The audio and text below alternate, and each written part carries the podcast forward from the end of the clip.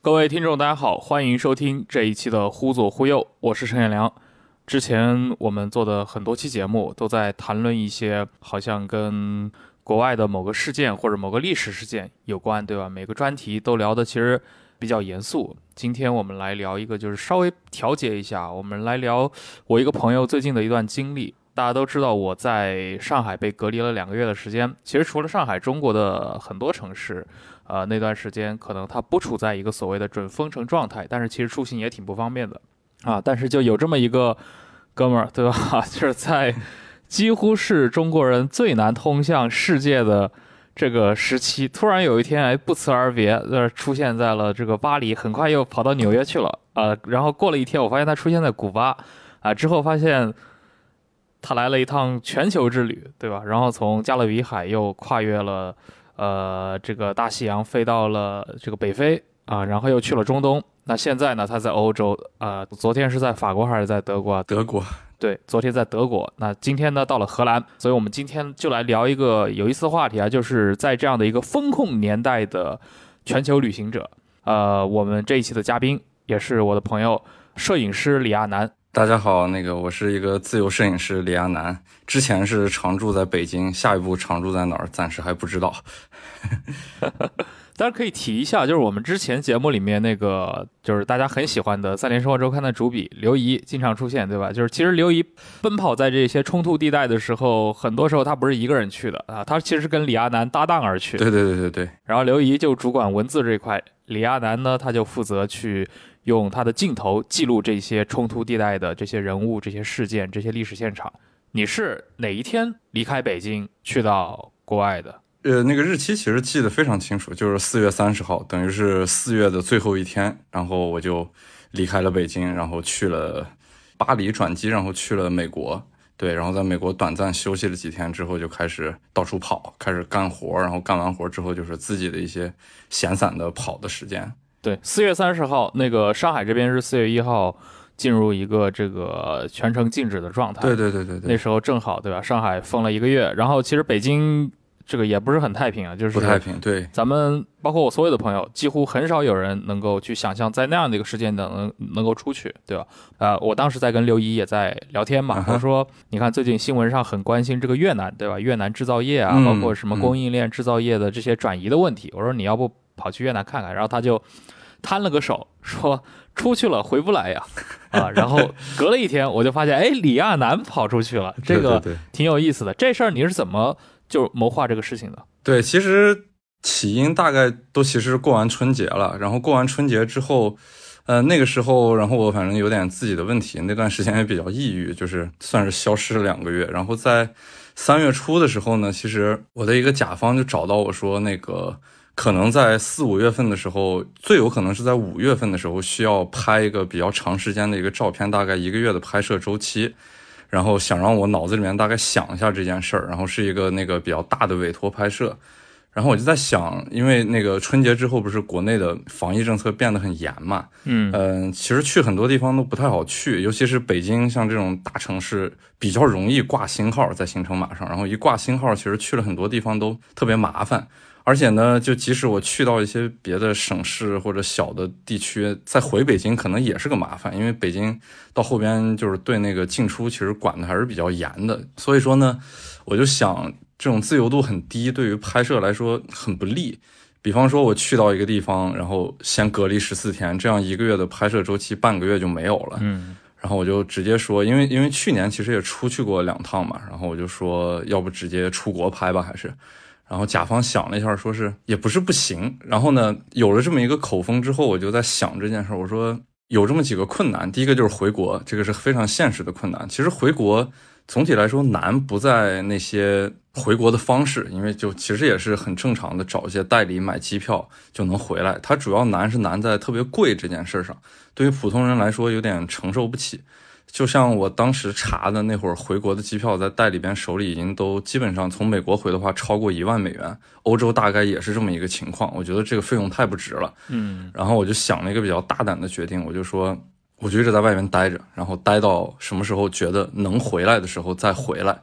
然后走一步看一步，就是可能对后边的所有的生活会有比较大的影响。然后我就想，可能是一个契机吧，然后就直接在外面一直飘着。然后因为我其实虽然在疫情前是非常高频度的会出国，但其实大部分都是一些委托拍摄，还有一些就是自己的行走，可能周期不会特别长，一般就是十五到二十天的一个周期。我没有真正的长时间的在国外待过，然后这次正好算一个契机，我就想试一下，就是我看我出去该怎么生活，怎么工作，然后再把自己的一些爱好的地点或者线路掺杂进来，这样能够长时间在外面待着。所以说就有了这么一个苗头。但其实有了这个苗头之后，因为时间还早，然后那段时间心情也不是特别好，我就在国内开始走，就离开北京找一些地方散心，主要是在中国的南部，就是像。呃，四川呀，然后云南、广西这些省份，就相对来说行走起来自由度还比较大的一些省。但即使是在那些省，我发现一些麻烦，就是我回北京是很困难的。尤其是我去了云南，我去了一趟边境地区，就是西双版纳，我发现去完西双版纳之后，得十四天之后才能回北京。呃，就总之就很麻烦吧。然后我本来只打算出去。一个多星期的行程，最后耽误了一个月，直到四月就过了清明节之后，我才回到北京。而且回北京也不是特别方便，就是我当时在成都打算回北京，就是正打算登机的时候，我发现我的健康宝弹窗了，然后这就证明我直接回不了北京。嗯，我说我靠，这个挺麻烦的，然后也找了一下偏门的方式，就是。因为我当时是用护照买的机票嘛，然后发现护照可以在支付宝上注册一个国际版的健康宝，那个东西不会弹窗，然后就注册了一个国际版的健康宝，就回到了北京。然后回到北京之后，真的是老老实实的四月份在北京基本上待了一个月。就是很长时间嘛，我想囤一些签证，能够让我在国外的行走的自由度更大一点，所以我就先办了像英国呀、像申根这样的签证。其实我是想有点去乌克兰的，但是真正我现在在欧洲，我发现我们中国的英私护照现在其实很难去乌克兰，所以我就基本上放弃了这个想法。但是申根签证我还是办了，所以到了四月的末，就是那个二七、二八、二九这三天，我记得特别清楚，就这三天一天一个变化。甲方在。二十六号通知我，我可以出去拍了。然后我二十六号拿到了护照，就是因为我刚办完申根签证，你如果没有护照我也走不了嘛，所以我就特别着急。然后二十七号我搬家，然后我二十七号把所有的行李搬到了我顺义一个艺术家朋友的工作室。然后二十八号甲方来找我，拿到了一个拍摄的设备。然后二十九号我才买了机票，做了核酸。然后三十号晚上的飞机我就走了，就是那个时间点都是卡的特别死，因为其实当时北京全程是有一个焦虑存在的，就是大概在二十三四号的样子，我记得有这样的传闻，就是因为北京当时发现了大概超过两位数的这样的阳性新增病例，北京人特别惶恐会出现像上海一样的情况。然后当时我也特别惶恐，因为这些主要的病例出现在朝阳区，然后我也住在朝阳区，我就特别怕朝阳区进行像上海一样的风控管理。因为北京一风控，首先就是我没有办法可以到机场，然后我后半年的生活可能就彻底被打乱了，我还得自己贴高额的房租，然后还没有活没有收入，就会陷入一个非常难的一种窘境吧。我三十号晚上打车去机场的路上，那个司机就，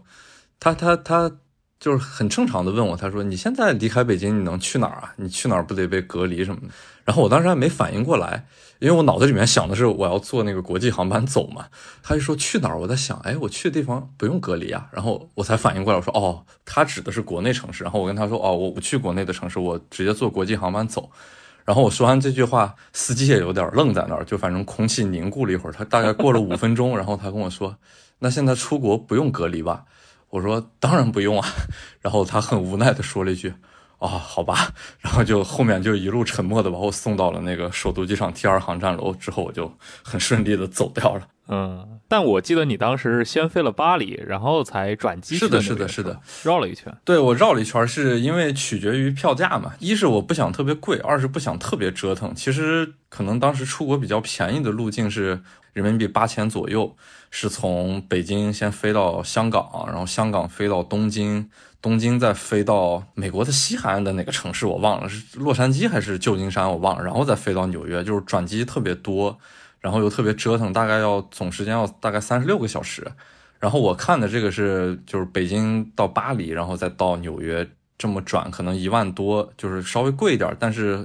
总体来说，不管是时间上还是什么的，都比较舒服。但是也特别有意思的事就是，就是北京飞巴黎这一程，其实见证了两个在疫情期间，还有就是国际局势上。特别有意思的事情，一个是就是北京飞巴黎也是需要在首尔进行经停的，然后经停完之后再飞巴黎，这么一个状态呢，其实就是因为那些外国的航空公司呢，他不想把那些机组人员就因为在中国停留而隔离，所以说他们就都选择在首尔这么一个地方进行经停，然后经停之后换机组，换完机组之后再飞巴黎，然后第二个事儿就是。从首尔飞巴黎，其实按原来的飞行路径，就是从俄罗斯上空飞过去，然后贴近那个北极圈的地方，然后再往南飞，这样是特别近的一个路径。大概呃，相对来说算一个直线路径，可能要飞十个小时左右。但是我这一次从首尔飞巴黎这一程，大概飞了有。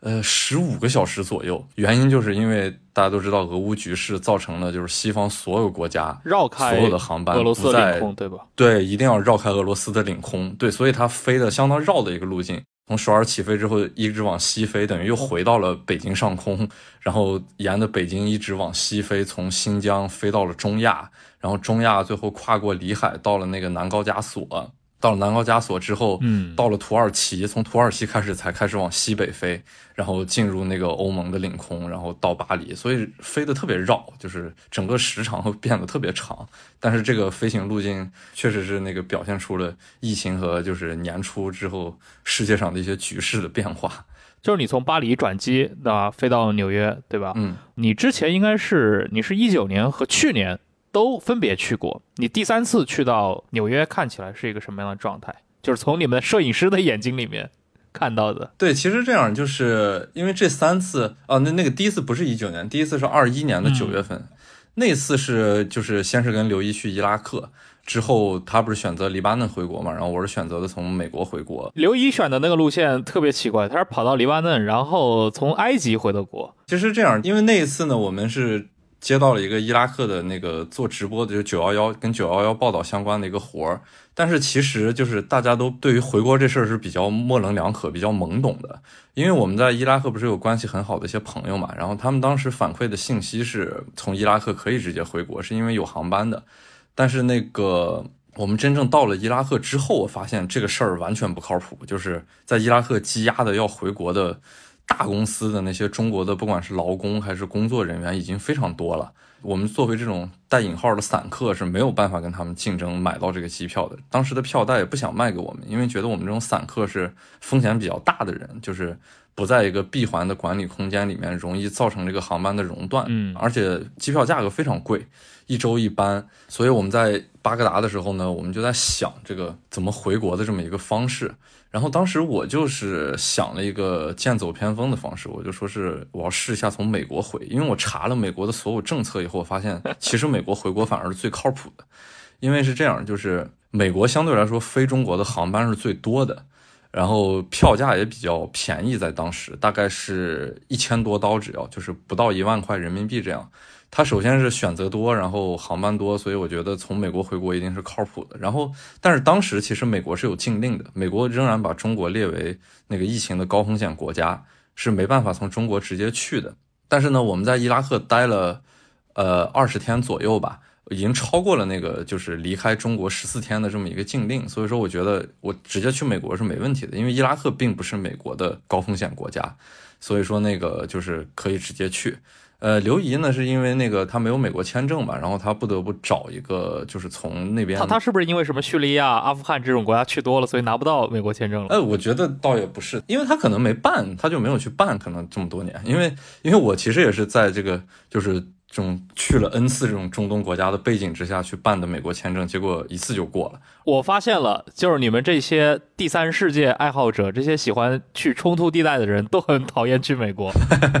但是我办美国签证那会儿确实是非常顺利，就是一下就过了。就是简单聊了几句，那个签证官还看我的护照，说你为什么去阿富汗？你为什么去叙利亚？然后这些还有伊拉克什么的，然后就给他解释嘛。解释完之后，他就把那帘子拉下来了，消失了大概十多分钟，最后回来把帘子也拉起来，告我说恭喜你，然后我们授予你签证，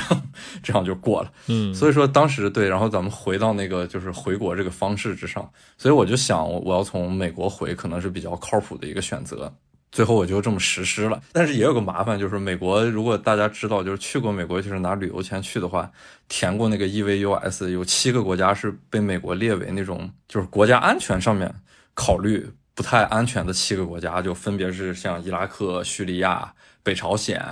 然后也门，还有哪儿我也记不太清了。所以说我从伊拉克这种国家直接去美国的话，我其实也是有点硬着头皮的。所以说不管了，但是因为他最好回国嘛，我就想着那就直接去美国好了。然后第二次去其实就是因为我去到美国之后待了大概十多天，回了国就很顺利的回了国，然后隔离完又回到了北京。然后我的一个甲方就看到就是说有了这种出国拍照的可能性，然后他就跟我说是你要不再去趟美国吧？我说这频率好像有点高啊，我这刚回国。然后他说没事去吧。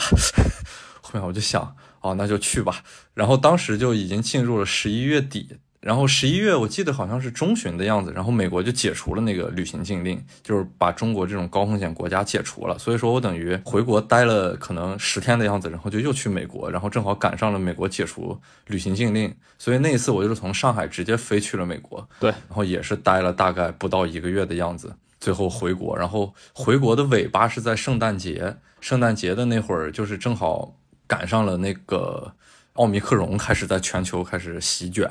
所以说我赶上了美国回国的一个，不管是便宜还是好回的那么一个末班车。然后从那之后，就美国回国也变得非常难，然后两边就互相熔断航班。中国这边叫熔断，美国那边叫取消，就是直接航班数量骤减。我记得我当时前两次回的时候有四十多个航班，就是从美国回国一个星期。然后等那个我再回到国之后，奥密克戎开始席卷了以后，就春节那个期间吧，就航班可能骤减到只有几班了，就所以美国回国也变得特别难，然后也就造成了我这个第三次再去了美国之后，就是有一种要做长期打算的这种准备吧。所以说这三次呢，就是跨了这三个阶段。就第一次算是还有旅行禁令的时候，然后到了纽约之后管得很严。其实那个时候，你只要进室内是需要疫苗卡的。虽然这个疫苗卡全世界的疫苗卡都是承认的，但是它只要进室内，不管是堂食还是进那些博物馆，都需要那个出示疫苗卡。然后在公共场合呢，也是鼓励大家尽量戴口罩，尤其是在地铁里边，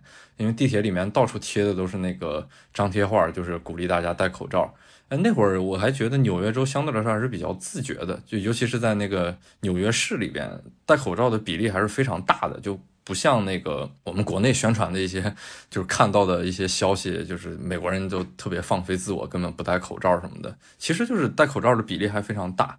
但是那一次呢，就是九月份那次，我觉得美国的消费整体不高，他们国内还是嗯相对来说还是一个有疫情的状态，所以说人们还没有开始流动。不管是住酒店还是租车，这些事情都不是特别贵。虽然说是也贵了一点，就是比我以往疫情前去美国旅行的时候要贵，但是没有贵的很夸张。呃，十一月份那次去美国，就是解除了旅行禁令之后，哇，那个就简直有点疯狂。然后我其实十一月末到的那个纽约，等于是十二月初的时候，我一直是在纽约，一直待到圣诞节来临之前，因为美国等于也是疫情了两年多。整个国家就是等待欢度这一场那个解禁后的圣诞节，哇！整个那个消费还有人流量就简直大到不行。那个消费尤其是高涨，嗯，呃，然后人流量就感觉全美国都不用全美国了，可能加拿大、墨西哥就周围一些国家的人也都积在了纽约。就纽约当时已经贵到疯狂，只要是曼哈顿的酒店没有低于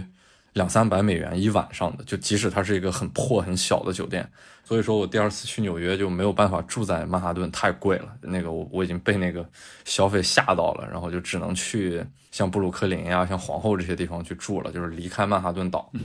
对，然后住在这些地方。但是呢，就是感受到了那个疫情放开之后的一个算是就所有人要迎接一个节日的那种气氛，就整个街上到处都是人，尤其是到了晚上，因为有一些大型的商场已经开始做一些圣诞节的准备，像洛克菲勒大厦底下就竖起了一个巨。大的圣诞树，因为我当时记得。呃，看到一些视频，就是那个圣诞树是从别的州运过去的嘛，就只要路过各个城市，所有人都出来欢迎这棵圣诞树，就是欢迎那个运圣诞树的卡车，就是整个国家都已经比较疯狂了，就大家特别开心的要迎接这一场圣诞节，火鸡已经完全脱销了，就是而且特别贵，就是买不着了，就整个美国都要就是发疯似的，就歇斯底里的要开始庆祝这场圣诞节，所以不管是消费还是就是机场的那个状况，就整个。都沸腾了起来，就是到处都是人，然后到处都是高涨的物价，所以那次去美国就觉得性价比好低啊，因为去哪儿都得付出一些数倍的一种价格去完成一些事情吧。嗯，呃，然后呢，我回了国之后，就是中国冬天过完那个春节，等于是四月底，我不是就等于又到了纽约嘛，因为有时差嘛。虽然我飞了大概三十多个小时，我是四月三十号晚上走的，但其实到了那个纽约还是四月三十号。然后五月的头几天，我是在纽约。当时纽约其实还没有特别暖和，它气候跟北京太像了，就是整个都特别像。嗯，然后再加上那几天在下雨，整个纽约其实看上去有点像深秋的感觉，甚至于稍微有点萧瑟。但是即使就是环境很萧瑟，我仍然觉得就是一切都太贵了。就是它那个圣诞节。涨涨起来的价格 一直持续到五月份，都感觉没有降下去，就整个曼哈顿还是依然非常贵。我然后我仍然没法选择在曼哈顿住宿，然后我就去住在了皇后区，因为我住那片儿相对来说也算是一个华人的聚居区嘛。然后我会去逛一些超市，然后有时候在街上走一走，就会看到确实是华人戴口罩的比例会大一些。呃，除此之外，就是那些别的人种，然后族裔，就基本上都不戴口罩了，在地铁里面也不会戴了。就是大家已经忘记疫情这事儿了，可能，嗯，呃，完全就是不太在乎这个东西的存在了。就每个人都已经恢复最正常的生活。就是因为我在纽约有个感受，就是像晚高峰这个时候，就是这个点儿，就是那个纽约的交通太立体，就太热闹了。天上飞的是直升机，就一会儿接一趟。然后水里面跑的是那个渡船，也是频率特别高。然后马路上都是堵着的车，到处都是自行车、小摩托车，然后走动的人，地铁里面也都是人。就是他们那个晚高峰，简直看起来就是太热闹了。你你觉得完全这个城市活了过来，海陆空对海陆空全有，就是各个阶层、各个收入档位，然后所有的人就全在那个环境里面，然后就觉得这城市太热闹了。我就想，我离开前的那几天的北京，我靠，那完全是两个世界。一个是完全沉睡之后的城市，然后纽约就是完全一个苏醒的状态，就是整个恢复到那个疫情前的一种感觉。这样，但是也有一些那个细微的变化吧。就是我以前毫不夸张的说，以旅游者的心态去了纽约，可能在曼哈顿的每个十字路口，基本上都能听到中文交流的中国游客，就是游客多到那种程度。但是这一次就是中国人简直太少了，就基本上一路上是没有见过中国人的，就是头一个月，尤其是确实这个影响还是非常大，就是中国人的流动是极少的啊。哎，你这次全球旅行对吧？一开始的动机其实你刚刚也说了，你的金主爸爸让你去拍个商业的项目，对。所以当时你们计划的目的地是哪呢？因为那个设备呢，它需要表现一些很有光影和色彩，然后呢又很有动感的一种。街头的一些图片，然后，那么我脑子里面想到的其实就是古巴和摩洛哥是比较出彩的两个地方。因为古巴，古巴虽然我没去过，但是其实我看过很多古巴的一些经典照片嘛，就是尤其是像马格南这个摄影组织，就是对他们里面有很多摄影大师，年轻的时候都在古巴拍摄过很多非常经典的照片。呃，然后摩洛哥呢是色彩很好，因为摩洛哥我。几年前是去过一趟的，我知道那个地方的那个颜色呀，然后那种整个每天的那种光影啊什么的，是非常舒服的。就是如果从摄影的角度来看，是非常适合那个出片的这么两个地方，所以我就选择主要拍摄地是古巴和摩洛哥这俩地儿，基本上就都是半个月呗。所以你其实出去的时候就已经想好了，对吧？你要去的是一个去加勒比海，另一个我你你要去到北非。当然，你的那个。出国之后第一个落脚地啊是在美国，是的啊，我就想起来你去年在美国的时候，因为当时那个正好你前两次从美国回来，每次我们俩都在上海见了嘛。第二次正好我们还在那个上海，当时办那个 Profess China 啊，对对对，对吧？我还给了你你一张票，你去见证了一下我们这个播客圈的盛世啊。对对 对，就是今年不知道还能不能办，哎，希望能办，希望能办。然后我也希望我能回去。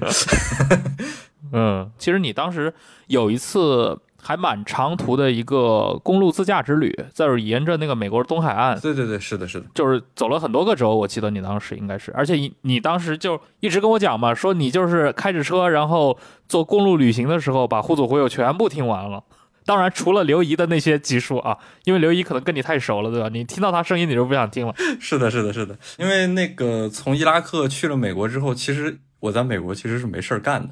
就是我其实单纯的就是耗时间为了回国嘛。因为如果我一去了美国待一个星期就回国，这有点说不过去吧？就看起来一副。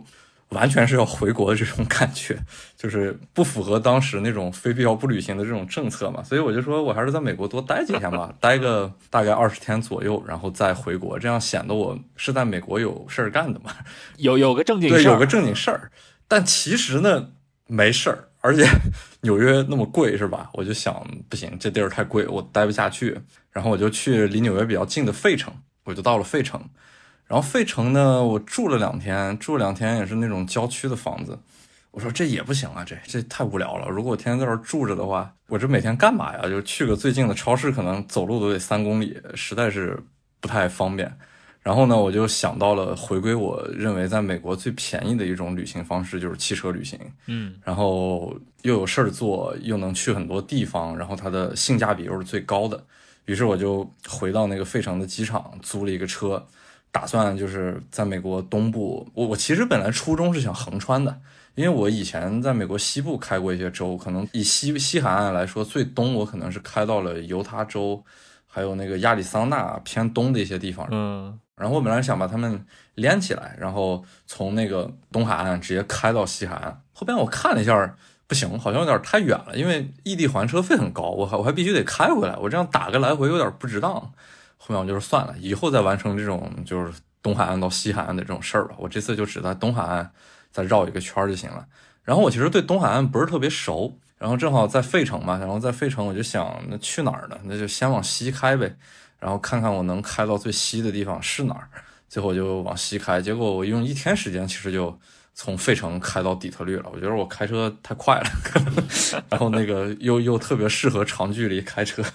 啊，到了底特律住下来之后，我我就对底特律很感兴趣嘛，因为底特律就其实这一路是穿过了美国的袖带了，已经就是包括什么匹兹堡呀那些城市，克利夫兰这些，对。对，已经穿过了袖带，但是我其实都没有做太多的停留，因为我一般一公路旅行就是不是特别喜欢停车，除了在一些加油站加油，然后买点吃的，我其实更享受本身开车的过程，然后开的过程中我可能停一些十字路口啊。然后停一些服务区，这些我就能拿那个我随手带的一个胶片相机拍照，就是跟美国以前那些六七十年代特别有名的那些公路旅行摄影师，像什么史蒂芬肖尔呀，他们的拍摄方式是一样的，都是沿着美国的公路去一些很荒诞、很犄角旮旯的角落，然后去进行一些拍摄，就是一种很新的视觉的呈现方式。这样，所以我我在美国就是也很喜欢这种方式。然后就绕了一大圈，从底特律，然后开到芝加哥。到芝加哥之后，不太想再往西走了。我说再往西走的话，不是很好回了。但是我呢又想看看海，因为在那个就是芝加哥不是有很大的湖嘛，它正好在五大湖边，看见那湖真的跟海似的。我说不行，就再往海岸线开呗。然后从芝加哥就是一天直接开到了那个就是海岸线，就是美国的东南角，就是那个是叫什么州来着？哦，呃，南卡罗，南卡罗的一个小城市在海边，然后就直接开到那边，最后又去绕了一下什么蓝色山脊啊，然后又沿着东海岸那些主要的大城市，像什么华盛顿那些，最后又回到了费城，把车还了，又回了纽约，然后开了大概十天的样子啊。然后因为每天在公路旅行，有大概一天超过十个小时的时间都在开车，呃，开车的时候，因为有的时候会听歌嘛，就以前像那种短途的旅行，肯定都是听歌。那听歌的话，有时候听多了也比较腻了，尤其是曲风比较类似那种歌，比如说听一些国内的摇滚，听多了也觉得麻烦，然后换成 techno，然后也觉得吵，然后再换点氛围音乐、后摇什么的，就觉得特别的闷，开着瞌睡，然后又很孤独，就是一个人长途开车有时候会会比较孤独，我就想听点有声，就有有声音的东西，然后这也是就是近几年，所以我在经常长途开车以后一直听播客的一个原因，就是播客。你听的时候，旁边有有人给你絮叨上，就觉得你你没有那么孤单，就是老觉得有一个环境音儿，然后他有时候会带着你思考。因为开车的时候，你经常会进入一个半冥想的状态嘛，就是嗯，呃发发呆啊、走走神这种状态。这我其实想问一下，就是因为这种美式的这种公路旅行，嗯，它最大的这个魅力到底在哪儿？因为在很很多人看来，就是开车其实挺无聊的，而且很容易瞌睡，对吧？是是是是是。其实对于我来说呢，就是因为我是一个摄影师嘛，平常出去玩是不去一些特别著名的旅游景点的。我觉得他们在照片里面会呈现出来一种过于具象的表现。嗯我更喜欢那种就是贴近于美国六七十年代那些摄影大师的一些方式，他们拍新地形、新风景那些摄影的时候，然后新色彩，呃，就是在一些非常日常生活的视角中，会发现很多你可能冷丁儿会觉得哇，这这个东西怎么这么不一样？就是被他们拍出来，然后他们阐述的那种美式的一种生活的一种表现吧。然后我其实，在开车过程中，我会发现非常多这种视觉元素，就很好看。然后呢，它的那个体验也是蛮好的，就是因为如果你开车的话，你可以住一些很便宜的郊区的汽车旅馆，因为城里边的酒店一般都比较贵。去了之后呢，你可以把车随便的扔在一个汽车旅馆的门口，他们都是免费停车，而且呢，就是美国开车成本确实是很低，呃，尤其是像中部一些州加油什么的，真的是很便宜。这个春节前，俄乌战争之前呢。那个油价像中间那些州，我记得俄亥俄的州都没有超过三美元一加仑，就相当于是二点多美元一加仑，那合人民币可能就一升油才四五块钱的样子，就真的很便宜。因为我记得很清楚，我从芝加哥开车直接开到那个东南角的海岸线，那天走了一千多公里，两箱子油，一箱油二十美元，然后两箱油再加上我路上买了点吃喝，一共六十多美元。呃，然后我算了一下，你看六十多美元才多少钱啊？才三百多人民币。然后我我我换算了一下，如果一千多公里，当时开那个路程差不多已经是北京到上海那么远了，就一千三百公里左右。北京到上海不可能的，北京到上海，如果你走高速公路，光油钱和过路费加起来，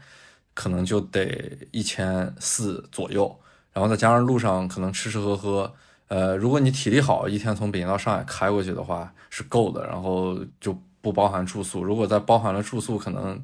奔的小两千块钱去了，就是那个成本比美国开车要高很多，所以说就是美国的这些所有的东西，而且它的那个整个公路体系确实是在为你公路旅行做一些服务的，因为它有很多免费的、便宜的、随意的能够停车的观景点。然后还有很多那个就是配套设施，不管是加油站还是汽车旅馆，这些东西都非常多。然后每个东西都很好看。然后我又很喜欢那种美式电影里面那种表现，就是都是一种汽车旅馆进去以后，或者是那种街边的饭店吃个 diner，然后进了那些小饭店里面都是那种红色的皮质的那种沙发座椅，然后有特别鲜艳的配色，点一个可以一直续杯的咖啡，然后吃个那个 pancake，然后倒上那种齁甜的那种酱。然后点两个煎蛋，就那种生活，我觉得特别，在美国其实是特别 local 的一种生活。对对，就特别美式的一种生活。就是你可以想起一连串的这些经典的影视作品里面的那些桥段，对吧？什么科恩兄弟的那些电影，对对对，然后还有包括音乐，然后就就整个那些特别美国的元素，对，全部都能。在公路中体现，嗯，对，其实我我在美国的所有的公路旅行都是出于性价比高，就是为了找一些便宜的住宿，这样，因为只有开车才能离开城市，然后到那个城市边缘地带寻找一些汽车旅馆。因为其实纽约的话是完全不需要开车的，而且开车肯定是给自己添堵的一件事儿。但是离开纽约之后的，我觉得美美式生活都是特别需要车的。嗯，是。哎，讲讲古巴吧。古巴其实特别意外，就是。因为我之前在二零一七年左右的时候，我去过一次墨西哥，跟我的几个朋友。然后在墨西哥的时候，其实当时有去古巴的打算，但是我们呢对古巴有这么一个固有印象，就是因为游客去的多，但是他又实行那个双货币制度，所以有一些坑游客的事儿。然后呢，每天街上可能有骗子呀什么的。就是出国出多了之后，我现在很烦去那种需要操心的国家，就是。我自己每天得提防这么多骗子，对对对，然后对是不是埃及啊？对，像埃及这种，哎呦，埃及能把人烦死。全世界的骗子都在埃及，然后全埃及的骗子全在金字塔，就他们能把你烦死，就跟狗皮膏药和苍蝇似的，根本赶都赶不走的那种。所以呢，就带着这种不太好的印象，可能对古巴也是这么理解的。就是去之前，这次呢，其实选拍摄目的地的时候，大范围是在拉丁美洲。我其实一直不太想在。古巴拍，我觉得在墨西哥也能把这事儿办了，然后就一直跟甲方说是我们要不把墨西哥就把这事儿办了，因为我不是去过墨西哥嘛。但是一想，其实墨西哥的城市确实是不如哈瓦那那么有特点，就即使那些比较有特色的城市，像那个瓜纳华托这样的地方，也还真是不如哈瓦那那种氛围感在。因为看照片的话，确实哈瓦那是一个特别适合拍照的地儿，然后就说管他呢，就硬着头皮去呗，然后就去哈瓦那。因为去去古巴，其实就是尤尤其是像咱们中国这种直接过去的话，最理想的转机方式就是在美国。呃，美国像那个，尤其是迈阿密，每天有特别多飞机飞那个哈瓦那，至少是两班，我记得。这个地方我就要说一个特别那个有一个变化，就是像以前疫情前我出国呢，是经常用一些国内的 app 去订这些机票、酒店还有租车这些东西，就是它因为它高度整合嘛。但是现在我出国发现，尤其是这一趟，我感觉特别明显，就是我需要下无数的 app。不管是航空公司的，还是租车公司的，还是酒店的这些东西，我需要下非常多。原因就是现在国内的那些搜索软件在国外越来越不灵了。我觉着原因可能就是中国出境的游客太少了，然后过去他们能拿到的一些协议价还是还也好，或者是合作方式也好，可能都因为中国游客出境减少，然后骤减，所以说那些合作都停止了，所以所以就造成了这种 APP 在国外特别不灵的事儿。呃，然后呢，这次就特别明显。我从纽约飞哈瓦那的航班就是这样。比方说我在携程上面搜，他让我要么在拿骚转机，然后要么在开曼群岛转机，就是搜不到那个去从迈阿密转机的这一班飞机。呃，然后呢，你只要分开搜，纽约到迈阿密是有航班的，然后迈阿密到哈瓦那也是有航班的，但就是连起来一搜就搜不着了。所以我就特别烦，我说这这这真麻烦，然后那我该怎么办？最后我就说，哎，算了，正好没去过开曼群岛，我就在开曼群岛转机，这么着，正好去一下呗，然后顺 就顺道逛一下开曼群岛，看一下，就传说中的开曼群岛嘛，各种开公司的，然后在开曼群岛。后面我就在开曼群岛待了一天，然后就到了哈瓦那，然后一去哈瓦那就是一下飞机，我可能就喜欢上这地儿了，我就我就觉得我靠，这这。太热带了，太加勒比海了，就就完全那个氛围就来了，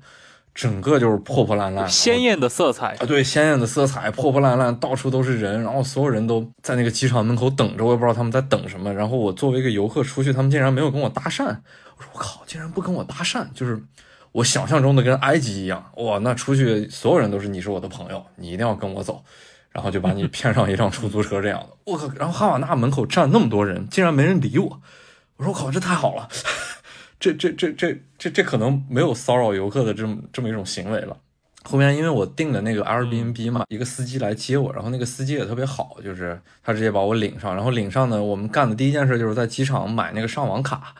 因为古巴他跟我说那个上网你得用那个公共 WiFi，就即使你住那个 Airbnb 的房间里面有 WiFi，这 WiFi 登上去也是需要输入账号密码的，所以我就直接先去那个电信公司买上网卡。买了十张卡，一张卡能上一个小时这样，然后我就说那行吧，那就每天上这种断断续续的网吧。然后他接上我就开始往城里边走，然后往城里面走，当时正好下了一场雨，就一下雨，那个热带的氛围是更浓的，就是整个那些红土地，然后深绿色那种植物，街上的人呢，然后穿着的衣服又特别鲜艳，就整个就是特别热带的一种感觉。走到那个快到哈瓦那城的时候呢，就是我能看到那些鲜艳的房子就开始出现了。因为其实从机场去城里的路上还是比较简易的那种，就是看上去就像第三世界那种房子。然后快到哈瓦那城的时候，殖民地的建筑就开始出现了，每个房子都是不一样的颜色，就特别鲜艳。最后到了哈瓦那老城里边以后，我就觉得我靠，这这这氛围太对了，就是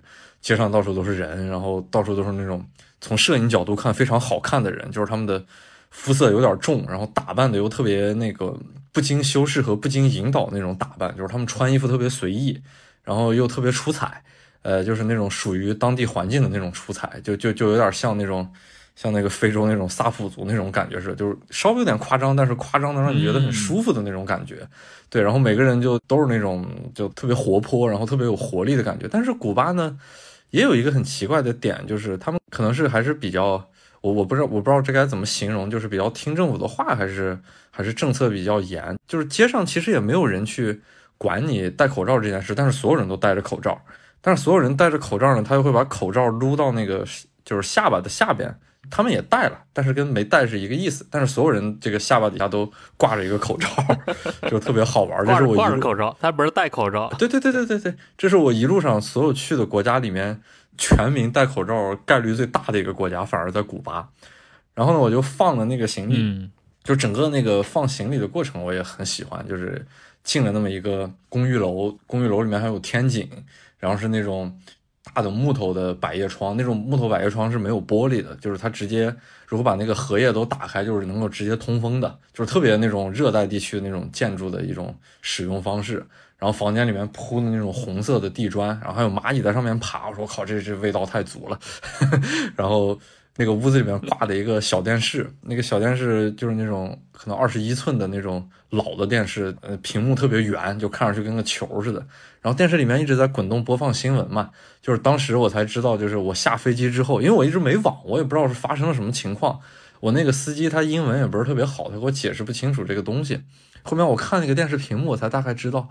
哦，这好像是哪儿恐怖袭击了，就看那个画面是那样的。然后最后那个就是试那个 WiFi 的时候。不是有一些新闻推送嘛？然后我一看，我说我靠，竟然哈瓦那有一个酒店，就是五星酒店发生了煤气爆炸，就是在我飞机从那个开曼群岛飞哈瓦那那段时间。我说我靠，这一来这个整个这个氛围就是就就就特别像我的一种节奏，就是它它又纷乱，但是它又特别好玩，就让我特别想有一种参与进去的那种动力。整个哈瓦那迎接我那种感觉特别好，嗯。直接在哈瓦那待的这么多天呢，然后也就是印证了我的这种想法，就是拍照首先是特别自由的一个地方。就我觉得我去过的所有国家中，古巴是拍照最自由的一个地方。他所有的人都在做自己的事儿，然后他不搭理你，他一点儿都不介意镜头。就我拿着我的设备，就基本上怼到他脸上拍，他都不搭理我，他就压根儿就无所谓。就是你拍你就拍你的，然后有的时候需要打个招呼，就是他他会跟你笑一下，然后说就是互相说一句欧拉，然后就就 OK 了，他就会继续回归他自己的状态。然后呢，古巴的阳光又特别好，就是那个加勒比海那种阳光，再加上那个色调，就海水很深沉，整个城市又是那种色彩特别丰富的那么一个城市，然后建筑本身也很好看，因为是那种。殖民地时期的老建筑嘛，就很像欧洲那些老建筑，但是密度又特别大，呃，每个楼也不一样。就是你如果拍一张照片来说的话，就是你的主体被摄人物首先特别好看，就是我之前说的他们的肤色我很喜欢，然后他们的穿着打扮我很喜欢，人物的状态我也很喜欢，就是你怎么拍他们都不介意你。然后呢，背景又特别好看，就是首先光特别好看，有特别好看的光影，色彩又特别好看，就就就这是如果你要评判一张照片，从视觉上的好看来说，就是第一眼那种新鲜的刺激来说，这全符合了，就是太好看了。所以说在古巴拍照就是。效率特别高，就是没有人去主动去骚扰你，这整个天堂就是拍照的一个天堂，就尤其是你拍那种街头的东西，关键他们街头也很丰富，就是它不是很单纯的，就是像你比方说欧洲的这种街头，它其实有些时候无非就是能看到一点一些滑滑板的小孩，这就算比较活泼的画面了。然后大部分人都是在散步或者是在遛狗或者是跑步这种非常就看起来其实是很普通的一种日常生活。古巴那不一样，古巴那些。就是小孩儿三五个在一起，他们就能商量出来一个游戏，然后就开始玩儿，就在街上开始跑酷，然后或者就是我那个我我好像也发过朋友圈，然后你还问我来着，就说竟然古巴也跳那个巴西战舞是吧？然后就还有这种，然后玩滑板的，对对对对对，玩滑板和玩旱冰的反而不是很多，因为可能这些东西对于他们来说比较贵是吧？就相对来说是个能玩到的奢侈品，就反而还不是很多，就是他们全是自发的一些游戏，然后踢球的特别多。还有那些打篮球的也很多，但是他们街角会有一些那些不管是篮球场还是秋千场，就是一些娱乐设施吧，然后给那些街区的小孩去用的。但是但是特别好玩是，就是这些地方经常锁门，锁门无所谓，古巴那些小孩直接翻墙就进去了，然后那那那道门就和没有似的，然后大家就继续在里边玩。然后海边有各种钓鱼的、踢球的，就是特别活泼的一些场景，就你对于拍照来说特别好。然后呢，每天在古巴街头走呢，也会有一些稍相对来说烦你的一些人，但是那些人就是态度比起埃及来说，简直就不是一个量级的。然后那些人特别逗，就是他们的套路也特别明显，他们一看到你呢，他们就会问你是不是，因为我可能是那会儿穿的也比较随意，然后头发也比较乱，他们看着我不像那种。打扮很传统的中国人，大部分人都会认为我是日本人，就直接见我就问我是不是日本人，然后问我是不是住在东京。其实我不是特介意这事儿，就是因为我不是特别想搭理他们。你爱说我是哪儿的就是哪儿的，你说我是首尔的我就首尔的，你说我是上海的我就上海的，就就就无所谓。然后大部分人都认为我是东京的嘛，然后他们的套路就开始了。他们有亲戚朋友或者是兄兄弟姐妹在东京，然后我就说啊厉害厉害，你们厉害。但其实我觉得从现实条件来说，就是这件事儿不太可能的。因为日本本来就不是一个移民特别多的国家，然后又离得这么远，然后古巴呢，在那种计划经济之下，你去趟日本，我觉得应该是特别难的一件事儿。所以说这种事儿就听听当笑话一样就行了。然后我说啊，好好好，然后就是互相打个哈哈，这个寒暄的过程就完了。然后他们一定会把话题集中在三个方面，一个是问我打不打出租车。一个是问我买不买雪茄，一个是问我换不换钱，基本上就这三件事儿。就是第一次见面会跟你聊非常多，就是从日本扯到……哎，我插一句啊，嗯，你记得你到古巴的时候，我我那天突然就是微信上问了你一堆，问你啥时候回来？对对对对，朋友要带过雪茄是吧？就想起一件事儿，对我当时挺其实挺想拜托你给我带点雪茄回来，后来你告诉我这指不定哪一年才能回来，对对对对对，我才断了这个念头。对对对对对。因为古巴确实是，就是雪茄和那个 Mojito 太日常了，就是日常到不行。就是那些街头的那些人，他们不是会把这些最终的问题都会回归在这三个问题上嘛？这是第一次见面，然后第二次见面呢，直接缩展 那个缩短成三个单词，然后他看见你，因为他见过你嘛，他就直接问你 taxi change cigar。然后，然后就打完这个哈哈之后，我就跟他说啊，都不用，对对对，然后就缩减成三个单词，然后再往后之后的见面就更有意思了。他看见你，然后也知道你面熟，就互相抬一下头，就用下巴颏打一下招呼，然后大家都知道 那个他又要回归在这三件事上。然后那个你你你也回他这个一个一个下巴，他也知道你肯定不会用，但是就是这种街头的气氛还一直在。他每次见了你都会跟你打招呼，然后都会。表露出来，这要要把这事情集中在这三个东西之上，但是就是互相笑一下就过去了，哎，挺好玩的。但是呢，古巴确实就是雪茄和那个抹黑头特别日常，因为它抹黑头太便宜了。雪茄因为我没买，我大概知道价格非常的划算，而且品相特别好，尤其是它街头是有那种专卖店的，然后进去之后可以直接买那种。一盒一盒的呀，或者怎么样，就包括我去一些咖啡馆，那咖啡馆的烟灰缸直接用就是高希霸的盒子。我说我靠，这么好看的盒子你就拿来当烟灰缸了，多少有点可惜啊。嗯，哎，因为这个有个背景的，就是在国内抽雪茄的人可能都会清楚，因为今年的雪茄价格，尤其是古巴雪茄价格，哦在飞雪茄就分两种嘛，古巴和非古。嗯哼，飞涨现在已经真的是涨到跟奢侈品一样了，就是哇超贵，对吧？所以为什么我一听说你在古巴，我是两眼放光。哦天哪！你继续。我印象中好像那种就是日常能买到就很粗很长那种高希霸的，好像是十五美元一根儿。这价格算算算怎么样的？我也不知道，我也不太懂。不是，肯定比那比在咱们在国内买这便宜不知道多少。好吧，好吧。哎呀，那我真该囤点这种硬通货呀。对，你要你要把它当成什么日威来囤，对吧？当年日本威威威士忌，对吧？这些山崎十八年，从哪都能卖。哪天没钱了，是吧？掏出来一盒高希霸，从古巴拿来的，哇，那所有人不得两眼放光，对吧？是，然后对，呃，就 Mojito 就相当于是日常饮料，然后雪茄，因为我没太抽，但但是因为我老有这种思想，就是如果有我一直在国外晃，我可能说不定哪天就又。又又回到古巴了，然后这种时候再说呗，是吧？就是在国外老有这种感觉，就是有些国家不是很着急，你可能说不定哪天就又去了，造成了这么一种现实状况啊。对你刚才也提到了嘛，就是你有一天应该是五月十一号那天早晨，对吧？拍的，在一个好像在一个什么广场上，对吧？一群很年轻的古巴青年在那跳那个卡波耶拉，对对对，跳那个巴西战舞，是的，是的，哇，那个画面非常的。非常的好看，我看你的朋友圈，感觉好像古巴这种早晨的感觉特别好。是的，因为他们其实大部分生活都集中在早晨，然后早晨和特别偏后的午后，呃，因为这样就是跟气候有关嘛。那个热带的太阳那高度角也太直了，正午基本上出不了门的。然后呢，我觉得还还有一个原因是跟计划经济有很大的关系，因为所有的那些商店可能供货都是在早上。所以说，每个早上，所有的那些就是属于计划经济内的商店，他们都是门口排起巨大，就是巨长的队伍，然后所有人都在那儿，呃，准备要他们所需要的日常需要的东西，然后尤其是药店门口排的队会更长，然后人们的那个积极性明显看起来还会更高。就每天早上古巴都是这种场景，所有的商店都是排着长队，然后所有的那些只要营业的东西，他们都会在那个门口等待，然后去购买。这样，呃，到了正午之后呢，就是人会逐渐减少，尤其是最热的那个时候，就是街上基本上没人。其实每天中午我也不出门，因为我出门的话就是太热，而且光线特别差，其实没什么可拍的。只有到就是快日落那会儿，就是下午，因为古巴那会儿日落也挺晚的，可能得到晚上八点多。五点多吧，五点多算是光线比较好的时候。然后那会儿出去，就街上就又开始热闹起来。但是很多人可能也因为工作完就开始下班，街上的人没有早上多。呃，大部分人都是出来，要么是钓鱼，要么就是玩儿，或者那个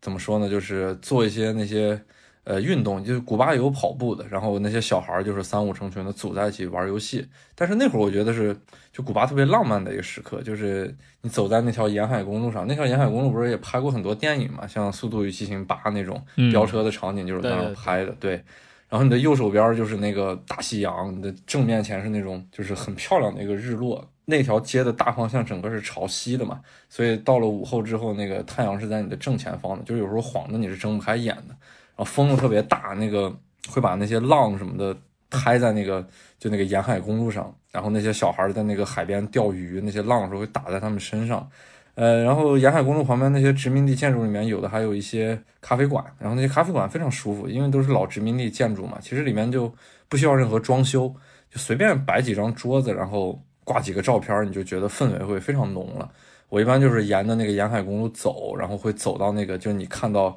呃，跳那个巴西战舞那广场，那那那个其实已已经挺远了，就是大概得走从我住的地儿出去得三公里的路大概，然后我一般就走到那个地方作为一个终点，再往回走，就一路每天都是大概这么一个路线，然后路上随手拍一点照片，那感觉特别好。就虽然很热，就虽然是因为毕竟就是哈瓦那夏天的热带是挺难受的，但是有时候不觉得，就是那个你整个浸在那个氛围里面会非常的非常的舒服，就是。你你会比较开心的，因为周围的一切都很有活力，然后整个环境又特别漂亮，就非常好。然后古巴人那种拉美人又是，就是肆无忌惮的会在街头很热烈的接吻呀、谈恋爱呀，然后做所有他们认为正确的事情，所以就那个整个城市会会给你一种挺浪漫的感觉。对，嗯，你在那边吃啥？哎呦，吃的这东西其实怎么说呢？就是它选择其实蛮多的。然后这个就不得不说到那个他们计划经济的这个事儿了。就是其实街上有很多餐馆，这些餐馆对于本地人来说其实很贵的，因为本地人的收入一个月可能平均下来，他们收入只有三十到五十美元。然后这个是非常少的一个数字。我住两天那个 Airbnb 的价格就超过这个了。他们其实要吃一顿那那样的饭店是。就相对来说是太奢侈了，因为那样的饭店可能吃一顿饭也要几美元的这么一个一个状况。呃，我其实就一直没有吃到特别古巴，就是特别 local 的那种食物。我一般都是去一些游客去的比较多的饭店，呃，比方说那些呃咖啡馆呀，或者是呃包括日料我也吃了，虽然那日料做的不好吃，但是我还是吃了一下，然后还去了一下那个就是唐人街，就古哈瓦那是有一条唐人街的，是以前像那些。就是美国那个有劳工的那个年代，其实，在在古巴有很多华人，那个最多时候有十多万，但是其实再往后就是就全走掉了。古巴那个很流传那句话，就是在华人街看不到华人，确实是那样。然后我进去以后就发现，因为我本来当时想说看能不能吃一顿中餐嘛，因为墨西哥也有这样的华人街，能吃到不太正宗但是是中餐的中餐。我进了古巴那华人街，就发现所有的饭店都是写着中文汉字的。就是比方说，这个叫什么陈记什么餐馆，那个叫什么李记面面面店，这样名字都是各式各样的，但里面卖的东西都是汉堡、薯条、可乐那种特别 特别古巴当地的那种，就是像快餐店一样的食物。里面坐着的，不管从顾客还是到那个老板到服务员，全是本地人。所以说，就是挂着羊头卖狗肉，这样就进了华人街，完全没有一个华人的氛围的这么一种，这么一个地方。所以每天吃饭就只能吃一些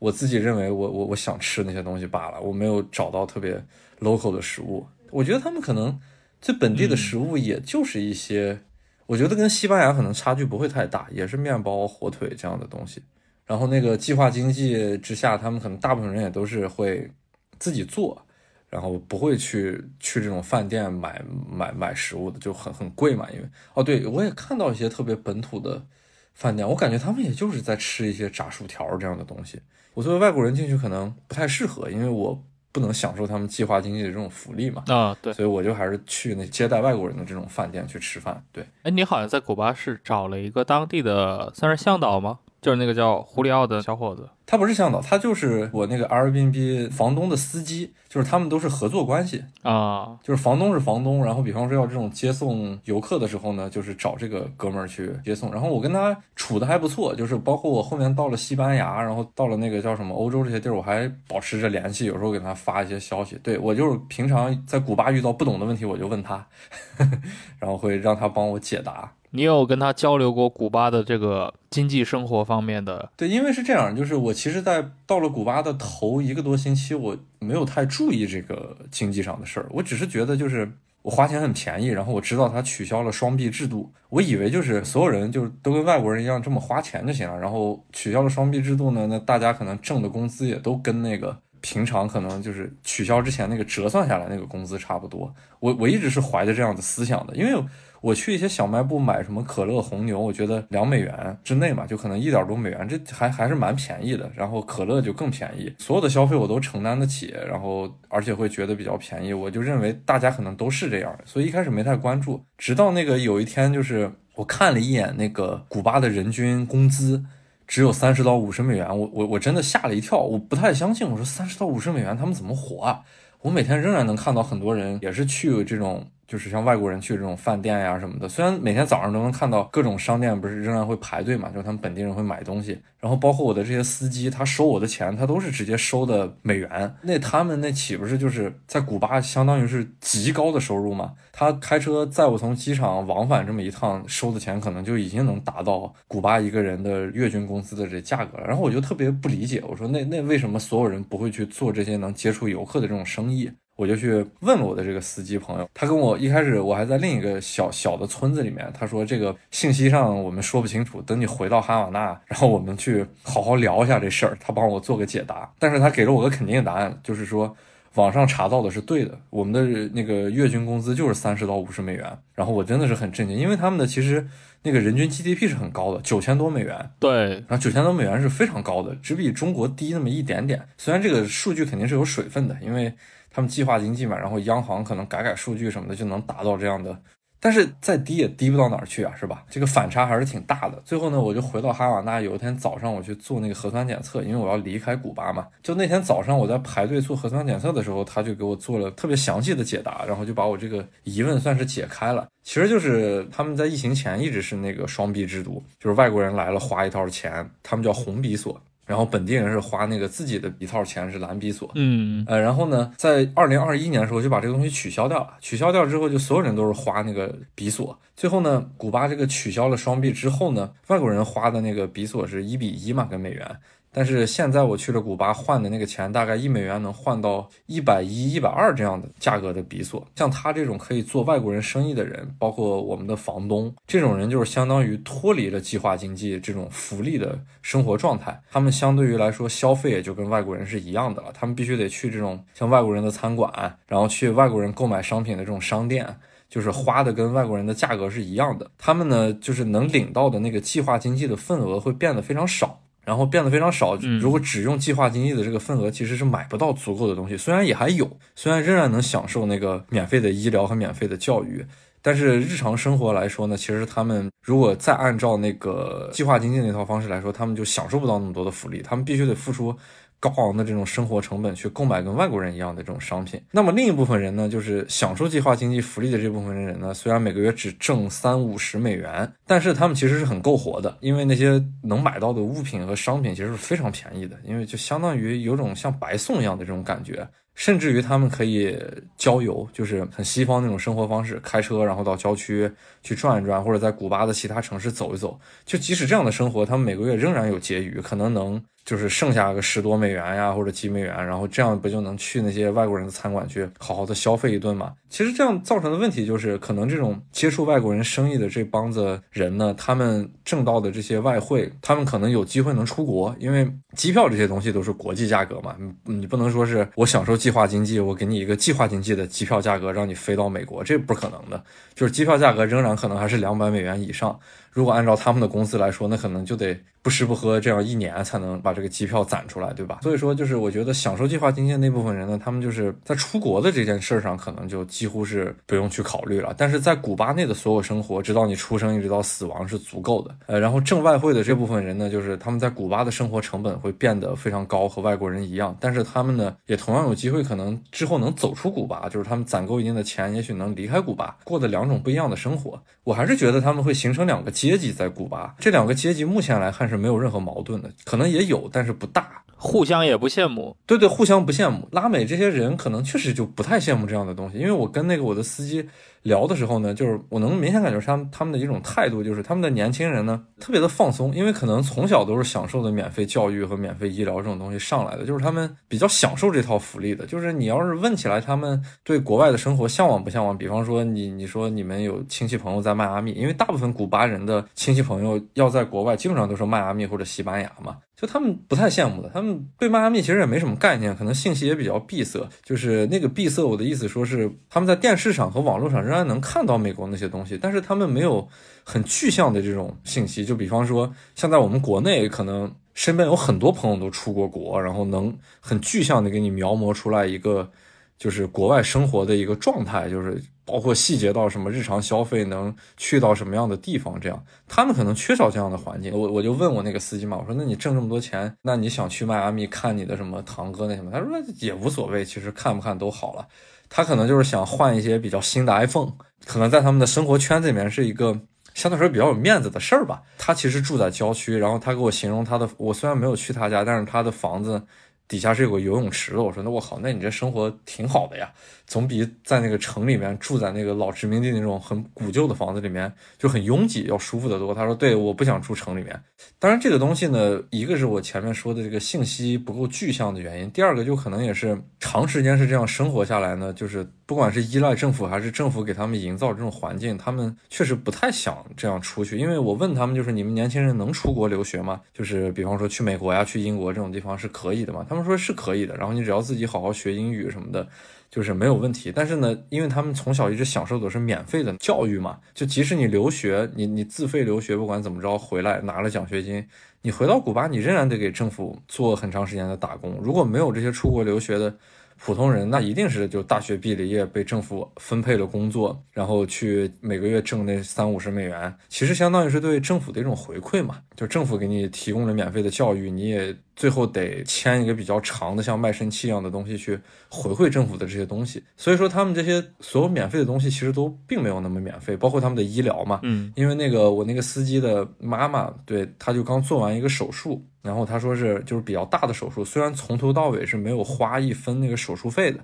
但是呢，在古巴有个潜规则，就是你一定要给到这个医生一个和病情有有一定匹配度的这么一个礼物，就是带引号的礼物。这个礼物可能是就真正的一些东西，然后也可能是钱，也可能是别的东西，就是反正你一定要给一个就是匹配度相似的这么一个东西吧。对，就这个是在古巴医疗里面的几乎几乎算一个潜规则。你看，从医疗和教育的角度看，都没有那么绝对的免费嘛。就是要么是你教育完了之后，你得给政府打工，每个月挣那么少的钱，你基本上放弃了可以去海外的这么一种生活，就一直是在古巴，一直这样生活下去。然后呢，医疗也是同样的道理嘛，你得回馈医生这么一个就是相匹配的礼物，这样对。所以他们还是会这样很努力的去挣钱，因为努力的挣钱，他们生活会变好。因为现在相对来说，那个市场经济在古巴放开了一些嘛，就像我们这种外国人去了能买到可口可乐，能买到红牛，然后能吃到像日料店一样的这样的餐馆。就他们本地人有时候当然也想去这样的，比方说过生日什么的，也需要这样的好的餐厅去吃一顿嘛。所以他们也还仍然会打很多工，而且在古巴就是打很多工是一个非常摆在明面上的事儿，就是也也不是什么秘密，就是我。不像在我们中国，你有时候做个兼职，可能还还得藏着掖着，被你的主要公司发现，可能是一件不太好的事儿。在古巴无所谓的，因为大家都知道，也就只能挣这么多钱，所以每个人可能都会兼职很多份工作，然后都是一个可以摆在明面上说的话题。对这个大部分就是我所了解到他们的一些经济生活下的一个状态。就是至于再往后走呢，这两个阶级会不会产生什么样的矛盾，或者说市场经济在古巴会不会放开的更多，这个我不得而知。是。就是你刚提到这个，就是古巴人，他虽然他人均 GDP 其实还蛮高的，九千美元，但是这个人均的收入奇低。对对对，奇低，给人的感觉就是虽然取消了双货币制度，但是诞生了两种。生活方式，这个以后会怎样不好说的，因为它经济结构其实相对很单一的，非常单一。对它那个对外的工业制成品出口，其实就是主要就是靠烟草嘛、雪茄，然后有一些比如原材料这块蔗糖，对吧？糖业，还有一些可能一些比如说矿产资源、石油这种。除此以外，它能够卖的可能也就是旅游业了。那疫情又对它的这个冲击这么大？对对对，是是是，对说的分对，因因为旅游业来说，就是我从北美，然后。到了加勒比海，然后最后到了摩洛哥，直到我到那个土耳其之前，真的我仍然没感觉到全球的旅游业有什么恢复，就还是比较低迷的。像古巴就没有什么国外的游客，就很少，对，非常少的。就跨国旅游这块，其实还是没有真正的所谓的复苏起来。没有，没有，对，完全没有，对。除了可能你到伊斯坦布尔可能看到的，土耳其可能真的是一个比较特殊的例子。对对对对对，因为我这次出去，我有一种特别明显的感觉，就是局部航班，就是比方说，不管是欧洲州内，还是中东地区的地区内，然后还是像那个美国国内这样的航班呢，就是人会非常多，然后甚至于是有有的时候飞机是满的，但是一牵扯到这个跨州或者跨洋的航班呢。就人会很少，也就是说，就能明显感觉出来，就是旅游业是在恢复，但是属于局部性质的。这种全球的互动起来的旅游业还仍然没有恢复。嗯，欧洲恢复欧洲的，对吧？纽约恢复纽约的，中东恢复中东的。对对对，自己玩自己的。这十五秒钟入脑入心，留给最有耳力的你。JustPod 二零二二年广告招商现已全面展开，现在就关注微信公众号 JustPod，回复广告了解详情。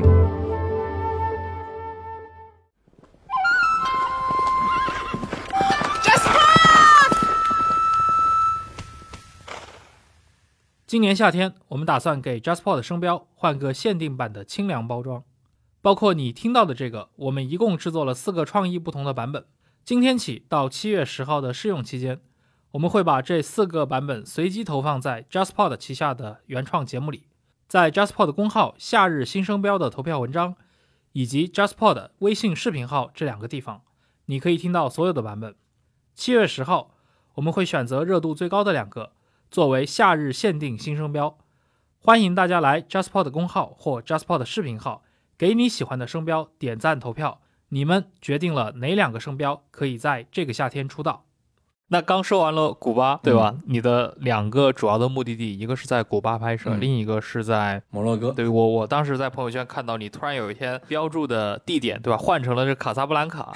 现在是有个新的名字是吧？达尔贝达。哦，我都不知道哎，大家都习惯叫它卡萨。对对对对，啊，对，因为卡萨布兰卡它是那个就是也是殖民时代的名字嘛。对对对对对，这些地方它通常都是会这个民族独立以后就换一个新的名字，民族自强一下。你去到。摩洛哥以后，你看到摩洛哥是一个什么样的感觉？尤其跟你上一次对比，就是摩洛哥呢，我第一次去的时候的印象就是继承了北非旅游国家的一项传统，就跟埃及似的，就是能把你烦死，每天骚扰你的那些街头的，不管是小贩还是怎么说骗子，哎呦，太多了，就是围着你特别烦。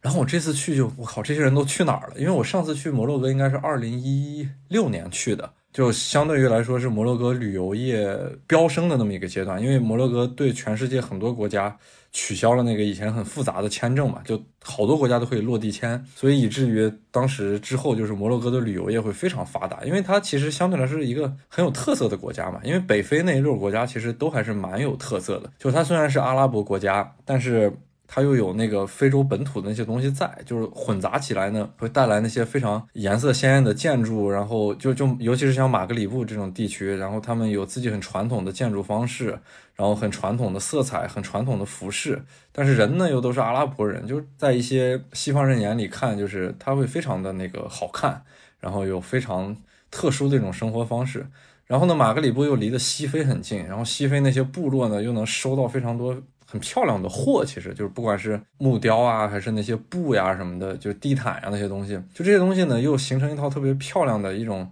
商品体系在摩洛哥。然后摩洛哥就等于是又有那个阿拉伯的货，然后又有西非的这种货，然后再布置了那些好看的古旧的那些房屋，就整个旅行视觉上来说是非常好看的，非常有特色的一片地方。所以说就吸引了非常多全球的那些游客去。然后我大概也是在那个热潮中去的。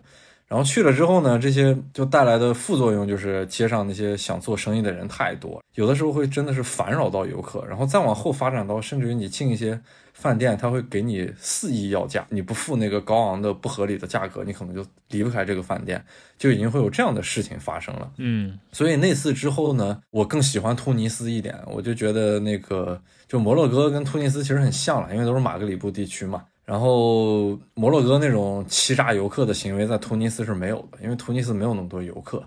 它的饭店呢都是明码标价，你进去会非常舒服，就是旅旅行体验会很好。而且摩洛哥有的东西呢，不管是建筑还是一些特色，在突尼斯也都有。但是突尼斯有的东西，摩洛哥还真不一定有，因为突尼斯其实离的撒哈拉非常近嘛，突尼斯往南走一点就能进撒哈拉，就是它看沙漠其实是很好的。但是摩洛哥你得往南走非常多。到那个什么瓦尔扎扎特那片地方，才能看到撒哈拉的一个边缘地带，那个味道是不足的，就不像突尼斯那么足。而且突尼斯又有呃，能看到一些很多的那些迦太基文明时候的遗迹嘛，能就是相当于是跟古罗马是一脉相承的，就它它它也算是一个衔接地带。所以我觉得突尼斯其实在旅行体验上会更好。所以我就一直对摩洛哥的旅行上的印象不是特别好。但是这次去以后。尤其是一降那个机场，就又是跟我到古巴一样的感觉。维苏机场没有司机搭讪跟我，就是没有人理我，就是想把我拽到他们的出租车上。而且机场到城里面现在有了火车，我觉得这一套很方便。然后进了城以后，我其实最大的明显感觉是游客特别少嘛。尤其是像卡萨，其实不是特别重要的旅游城市，因为摩洛哥最重要的旅游城市还是马拉喀什嘛。然后卡萨不是一个非常重要的。对，到了之后，就我明显感觉进了那个老城麦地那以后，游客很少，然后酒店价格很便宜。其实我最近判断一个地方旅行热不热，就是看酒店价格。摩洛哥的酒店价格不是很贵，住一晚上只要二十美元的这种样子，就可以住到一个还不错的酒店。那么它那个游客一定会非常少。我每天在那个卡萨逛的时候，体验还是蛮好的。就那些烦人的人不见了，他们都消失了。但是相应呢，配套的东西就是像那老城里边的那些以前很热闹那些店铺呀，然后那些东西其实也都关了非常多，可能关了得有我不能说一大半，但是关了也有一半以上。整个国家其实显得比较萧条的。嗯，但是有一些东西呢，又显现的比较明显，就是因为我这次不是坐那个火车从机场到了那个卡萨的一个火车站嘛，那火车站是完全是一个新的火车站，就是在港口那个地方。我一下火车，我一看这火车站好辉煌啊，那种辉煌就是特别现代，就不是那种古老建筑那种辉煌，它它是一个特别现代的火车站，就看上去跟巴黎北站是一模一样的。然后我又注意看那个摩洛哥现在铁路的那个 logo，嗯，跟那个就是法国的铁路非常像。因为法国的铁路是 S N O F 吧，我记得，然后摩洛哥的那个就是那个 logo 跟它就就非常像了已经，然后整个的视觉就是基础建设的那个视觉设计就是跟巴黎北站也非常像，然后那个火车站里边有麦当劳，然后有星巴克，然后还有我们中国的那个就特别像无印良品那个店，我忘了叫什么，不会是那个什么名名创优品啊？名创优品对，名创优品那个开到摩洛哥去了，对对对，在非洲其实是挺火的，我感觉在摩洛哥像火车站这种就相对来说。说已经算高端的场所了，就是那个高端的消费场所，然后它里面是有有名创优品的，然后那个火车站就整个氛围就极像一个商场嘛。一出火车站，我就看到两个拎着公文包那种，一看就像白领的人，他们在用法语对话，但是一看就是阿拉伯人。我说，诶，这还还挺那什么的呀。这摩洛哥这这疫情以后，感觉就虽然那个大巴扎里面很萧条，就旅游这块很萧条，但是别的那种生活状态还挺有一种向上走的感觉。最后呢，其实我因为也没有什么数据支撑，我只是自己的判断。我在摩洛哥逛了十几天之后，我看到这些现象，就是那种法国影响力的下沉。因为其实以前去摩洛哥就是一些在好的酒店或者是高端的消费场所，他们会跟你讲法语，会用法语跟你打招呼，就有时候有种像去印度一样的感觉。在印度，就是一些高种姓的人或者所谓的高层次的人，他们会用英语之间互相交流。嗯，然后包括你去一些很好的酒店，就是你能享受到一种很传统的那种英式服务这样的。然后呢，到了那个摩洛哥，其实也是这种感觉。就在以前我第一次去的时候，就我觉得可能一些高端消费场所，或者是所谓有一些层次的地方呢，他们是一些法式服务这样样的。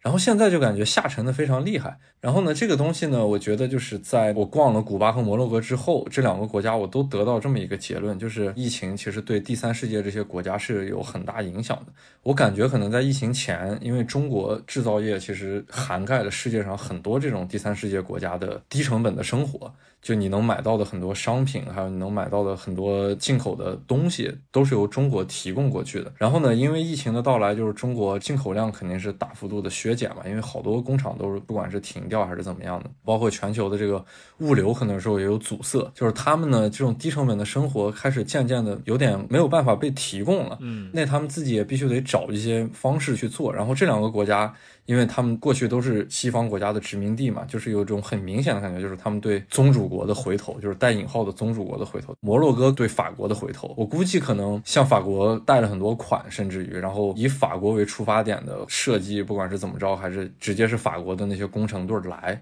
在摩洛哥建了非常多的基建，就是很多基建都能看到非常明显的法国的那个设计的影子，所以我通过这些判断，就是法国对这边的基建影响力是逐步在扩大。因为以前其实能感觉到在非洲有很多中国的基建的这种痕迹嘛，但是这次在摩洛哥就是明显感觉是法国的基建非常重，而且年轻人开始下沉的开始学法语，然后可能他们会觉得之后去法国是一个更好的出路，在摩洛哥。整个那些东西，就是法国的影响力在逐步的渗透，逐步的下沉。这种就是过去那种像一个高层次所谓的法式的生活状态，现在就在摩洛哥感觉逐步的往生活的方方面面在走。像西班牙，因为可能是离着那个古巴比较远，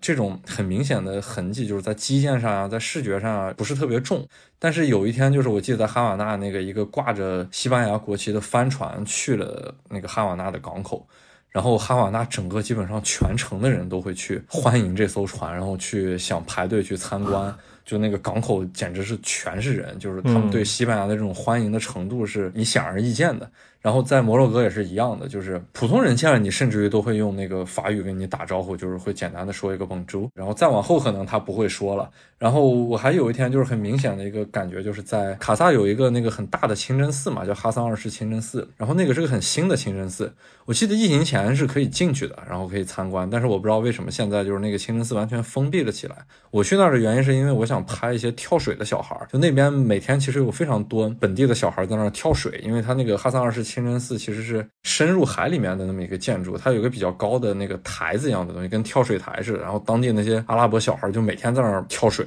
因为摩洛哥也很热嘛，以前我在那儿看那些跳水的小孩呢，就是他们会上来就完全就是阿拉伯语跟你交流。阿拉伯小孩就是这样，他不管你懂不懂他们的语言。然后这次呢，我就拍那些小孩之后，也因为仍然会被围观嘛，因为可能去的东亚人很少，近两年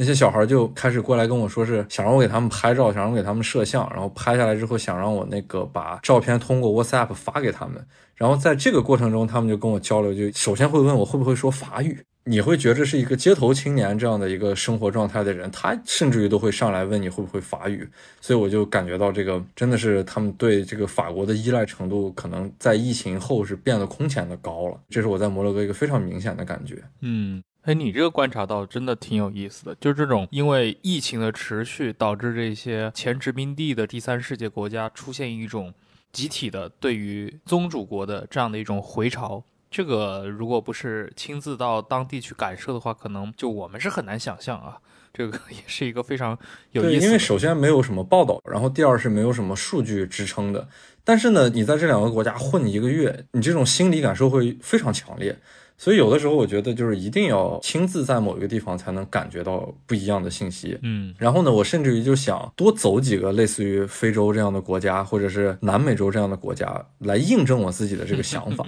对对对，因为因为这个挺有意思的，就是这可能是疫情后一个很明显的东西，而且这个东西可能真的跟中国关系还挺大的。就是中国，我觉得可能在全世界第三世界这种低成本生活提供方面，影响力在逐步下降。然后他们不得不找到一个新的方式。当然，我没有什么直接的证据，我我只是自我的一个猜测或者判断。但这个洞见真的非常有意思。对对对，这个真的就是在这两个国家混了一个月，突然有一天，我觉得可能是这样的，因为我找不到能解释的方式。所以你的拍摄计划到摩洛哥基本就已经完成了，是吗？是的，我拍摄计划在摩洛哥就结束了，我就相当于给甲方交活了，剩下来的所有的日子就是我自己在全球晃，然后全球观察，就是你自己的了。对对对，就是我自己的日子了。所以你就立刻选择回到自己最熟悉的，对吧？这个中东世界、对对近东世界去了。对，因为是这样，就是我其实摩洛哥我交活呢是五月三十号交活，但是我的申根签证是六月八号才能生效。这中间不是有个空档期嘛，正好，然后我必须得找一个国家去把这几天换过去，然后我又不想去特别远的地方，因为太远的地方你机票首先也贵，然后第二折腾的也麻烦，所以我就想那就近东地区呗，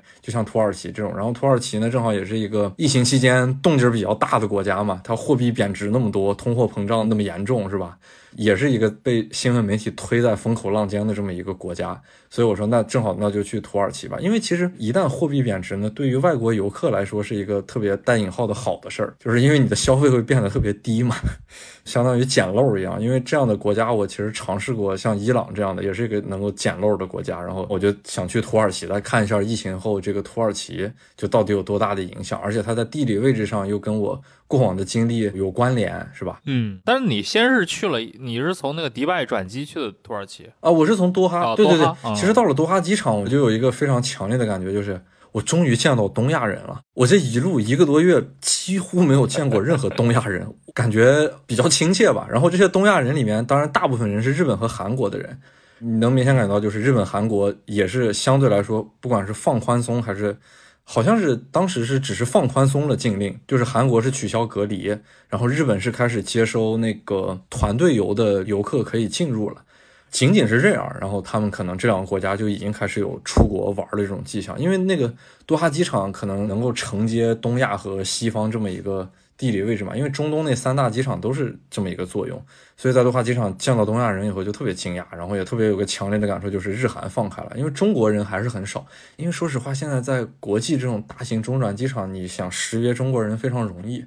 就中国人呢，好多都是劳工出去的，然后他们可能不管是公司要求还是出于自我的一种状态吧，然后他们会穿防护服，所以说你在这种机场能特别轻松的看出来中国人，就是不穿中国人的东亚面孔，那么就是日韩的人了。而且多哈机场真的活过来了，全是人。就是我去年九月份那次去美国，从伊拉克飞出来之后，我是在迪拜机场中转去的美国，那是极其萧条的一个迪拜机场。我从来没有见过迪拜机场那么萧条，因为迪拜机场一直是以免税店著称的，全世界的游客都在它那个巨大的像商场一样那种航站楼里面消费、购买东西，到处都是人，然后二十四小时那个机场是不会停歇的。但是我那次中转的时候，我就觉得除了工作人员是没有什么游客的在迪拜机场。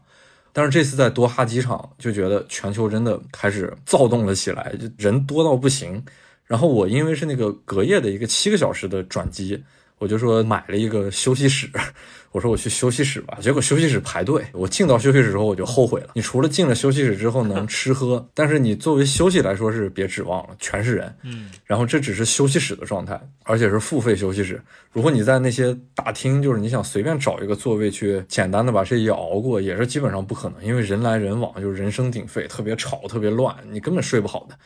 就所以说能看到，就是从东亚到西方这么。作为一个大中转的机场，它在疫情后的我看当时是几月份，五月底，给人一种彻底活过来的感觉。然后呢，我早上就去了伊斯坦布尔，伊斯坦布尔也是让我觉得就第一个真正它的旅游业达到了一个恢复的这么一个状态，甚至于比以前还疯狂的这么一个状态，因为它货币贬值嘛。然后呢，我到了伊斯坦布尔机场。就是我和刘怡去年九月份第一次去伊拉克时候出去的第一个国外的机场，其实也是伊斯坦布尔机场。当时是我们同样都是伊斯坦布尔新机场，就特别大，也算是这种啊，整个世界上来说能排得上名的这种大型的单体建筑的大机场。但是我们当时去的时候其实是空空荡荡的，因为没有什么游客，没有什么转机的人在伊斯坦布尔机场，虽然有，但是很少。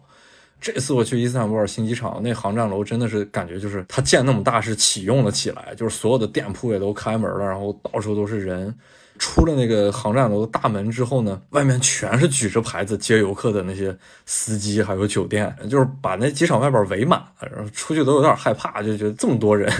然后我就从那些人群中间穿出去，然后开始抽烟嘛。就在那个抽烟的那个间隙，就是不断的有人在来来回回。后面我就打了一个车进那个城，我就发现那个出租车的价格其实是没有涨价的，因为虽然它货币贬值了，但是它那个通货膨胀带来的出租车的价格并没有涨太多。呃，很明显的就是从新机场打车进城大概是两百七十五里拉，两百七十五里拉要是。放作以前，就是我我老去中东嘛，其实，在伊斯坦布尔转机是非常多的。就这几年来，是眼睁睁的看着它的货币从一里拉兑二点多人民币，降成了现在一里拉只能兑零点四人民币这么一个状态。所以说，要放在以前两百多里拉那是非常贵的，可能人民币得五百块钱了。现在换算人民币等于才一百块钱跑四十多公里，这是一个挺合理的价格感觉。然后最福利的其实是土耳其的星巴克，简直便宜到不行。就是它那价格一直是二十二里拉，就是我以那个标准杯的大杯美式来做衡量的话，二十二里拉换算成人民币不到十块钱。嗯，就所以说星巴克就是排的全是人，就美式在国内人民币也是二十二嘛？对对对，还是二十二是吧？现在涨价了，现在大杯的可能得二十五还是二十七这样。嗯，但是里拉它标的是二十多块钱，货币贬值了之后，它价格一直没有涨。然后同样的，就是所有的国际连锁都是这样的一种状态。因为我出国前，我为了减少我所有的行李，我只带了一双拖鞋和较厚的一双那个板鞋嘛。然后去了伊斯坦布尔之后，不是天气变热了，我必须买一个稍微薄一点的日常穿的鞋。我就去那些国际连锁品牌的店，比方说像什么耐克呀、像什么 Vans 呀这种店。然后那价格也是换算成人民币之后会非常便宜，因为它的里拉价格大概就还是那么几百块里拉这么一个状态，你相当于打零点四折呀。然后呢，这是国际连锁的店，回归到那种自己经营的小商店，比方说一些饭店呀，或者是那些商店，你就会感觉到他们会有一些自己的控制权了。尤其是饭店，就是现在在土耳其有个非常好玩的现象，就是饭店的菜单上面要么是没有价格，要么就是贴了厚厚的价格签，那个价格签可能有大概三四层或者四五层的样子。就是他们最早印这个菜单的时候呢，那个价格可能是在那个里拉飞速贬值之前的那个价格，然后呢，随着这个里拉在飞速的贬值，你不得不不断的改价格，但是呢，重新印一个菜单肯定是不值的嘛，所以他们就不断的在贴那个价格签，一层一层一层，就能感觉到这个货币贬值的速度有多快，就贴了那么多层价格签，不知道那。涨了多少倍？对，然后我有一次在一个饭店还看，就是专门把那个东西揭开看，它现在现标的价格是七十五里拉，就我点了一个那个可爸爸那个拼盘，然后上面有一些羊肉啊，还有那些东西，七十五里拉大概换人民币就是三十块钱吧。然后我就把那个价格签揭开一看，最原始的写的，哦，最原始的只要二十五里拉，所以说他就不断的在贴这个价格签，这个特别有意思的现象。这个是饭店的好玩的事儿。街头呢，其实也出现一些不一样的氛围，就是我比较喜欢观察一些细节嘛。有两个让我印象很深的，就是一个是街头的年轻化的骗子变多了。他们怎么骗你呢？就是他们会在那个公交站或者地铁站的门口，因为那个地方需要买公交卡嘛。他一看到这种外国游客，他就过去说是你买一张卡吧，呃，你买这张卡你才能坐我们土耳其的所有的公交。其实我记得那张卡特别便宜，甚至于还是。你充了钱就不要钱，我有点忘了。但是那些年轻人他会从他的背包里面掏出来一厚沓的那个地铁卡，然后递给你说这张卡卡面值五十块钱，然后你自己再充五十块钱，就是一百里拉，一百里拉相当于四十块人民币嘛。然后把这个东西卖给你。其实他以极低的成本，就是把这张卡专门兜售给这些不管是赶车还是不懂的这种外国游客。因为外国游客一听五十里拉可能就值二十块人民币，也不是一个特别贵的价格，三美元嘛，可能买一个地铁卡初始状态下确实就需要这个价钱，就是他们会以这种比较微弱的骗术去